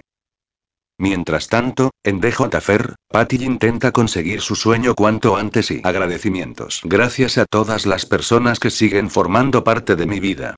Mis hijos, que empiezan a volar solos, y cuyas alas me enorgullezco de haber contribuido a fabricar. Mi marido, que sigue creyendo que soy la mejor escritora del mundo mundial. Mis hermanos, sus parejas, mi sobrino, todos ellos siempre a mi lado. A mi amiga Monse, que acaba de decirme, precisamente, lo que la emocioné al dedicarle una de mis novelas. Ya sabes que este año cumplimos una cifra con cambio de década incluida, Pero cuando hablo contigo me sigue pareciendo que somos un par de adolescentes. A mi amiga Coral. Te echo de menos en verano, así que espero que pronto retomemos nuestras largas conversaciones. Te quiero mucho mucho. A mis primas, Loli y Paqui. A pesar de lo poco que nos vemos, os siento muy cerca. Gracias por leerme. A las lectoras, que me siguen haciendo volar tan alto. Gracias a las de siempre. Gracias a las que os vais sumando. Gracias por vuestros mensajes, públicos o privados, por vuestras palabras, por vuestro apoyo. Y gracias a mi editora, Esther. Todavía no acabo de creerme que hayas hecho posible algo tan grande para mí. Gracias. Biografía. Vivo en Villadamund, un pueblo cercano a Barcelona, junto a mi marido, mis dos hijos adolescentes y dos gatos. Después de años alejada de los estudios, porque nunca es tarde, obtuve hace poco el título de educadora infantil, algo vocacional que llevaba demasiado tiempo deseando hacer, aunque ejercer en estos tiempos haya resultado demasiado complicado. Y como yo parezco hacerlo todo un poco tarde, no hace mucho decidí autopublicar mi primera novela, a la que ya han seguido algunas más. De esta experiencia maravillosa solo puedo tener palabras de agradecimiento para mi familia, la auténtica sufridora de mis horas frente al ordenador, y para tantas y tantas personas que me han apoyado, animado y felicitado, tanto cercanas como en la distancia. Y sobre todo para esos lectores que disfrutan con mis historias, sin los que toda esta locura, a estas alturas de mi vida, no hubiese podido ser una realidad. Encontrarás más información sobre mí y mi obra en https www.facebook.com barra lina.galangarcía interrogación de cierre fref igual ts Referencias a las canciones La Bien Rose, Timele Songs, interpretada por Edith Piaf. N. De la E, G. Beux, Sondy Music Entertainment, interpretada por Zaz. N. De la E, Lobso Meone, Copenhagen Records, interpretada por Lucas Graham. N. De la E, The Night We Met, Records, interpretada por Loruron. N. De la E. Debes hacer. La cita perfecta Lina Galán no se permite la reproducción total o parcial de este libro, ni su incorporación a un sistema informático, ni su transmisión en cualquier forma o por cualquier medio, sea este electrónico, mecánico, por fotocopia, por grabación u otros métodos, sin el permiso previo y por escrito del editor. La infracción de los derechos mencionados puede ser constitutiva de delito contra la propiedad intelectual, AR. 270 y siguientes del Código Penal. Diríjase a Cedro, Centro Español de Derechos Reprográficos, si necesita reproducir algún fragmento de esta obra. Puede contactar con Cedro a través de la web www.conlicencia.com o por teléfono en el 91 702 19 70 93 272 04 47. Diseño de la cubierta. Zafiro Ediciones barra área editorial Grupo Planeta Copyright de la imagen de la cubierta. Shutterstock Copyright de la fotografía de la autora. Archivo de la autora. Copyright Lina Galán, 2019 Copyright Editorial Planeta, S.A., 2019 AF. Diagonal, 662, 664, 0, 4, Barcelona, España, www.edicioneszafiro.com www.planetadelibros.com Los personajes, eventos y sucesos presentados en esta obra son ficticios. Cualquier semejanza con personas vivas o desaparecidas es pura coincidencia. Primera edición en libro electrónico, EPUB. Octubre de 2019. ISBN 978, 84, 08, 216, 37, 7, EPUB. Conversión a libro electrónico. Realización Planeta. Encuentra aquí tu próxima lectura. Síguenos en redes sociales.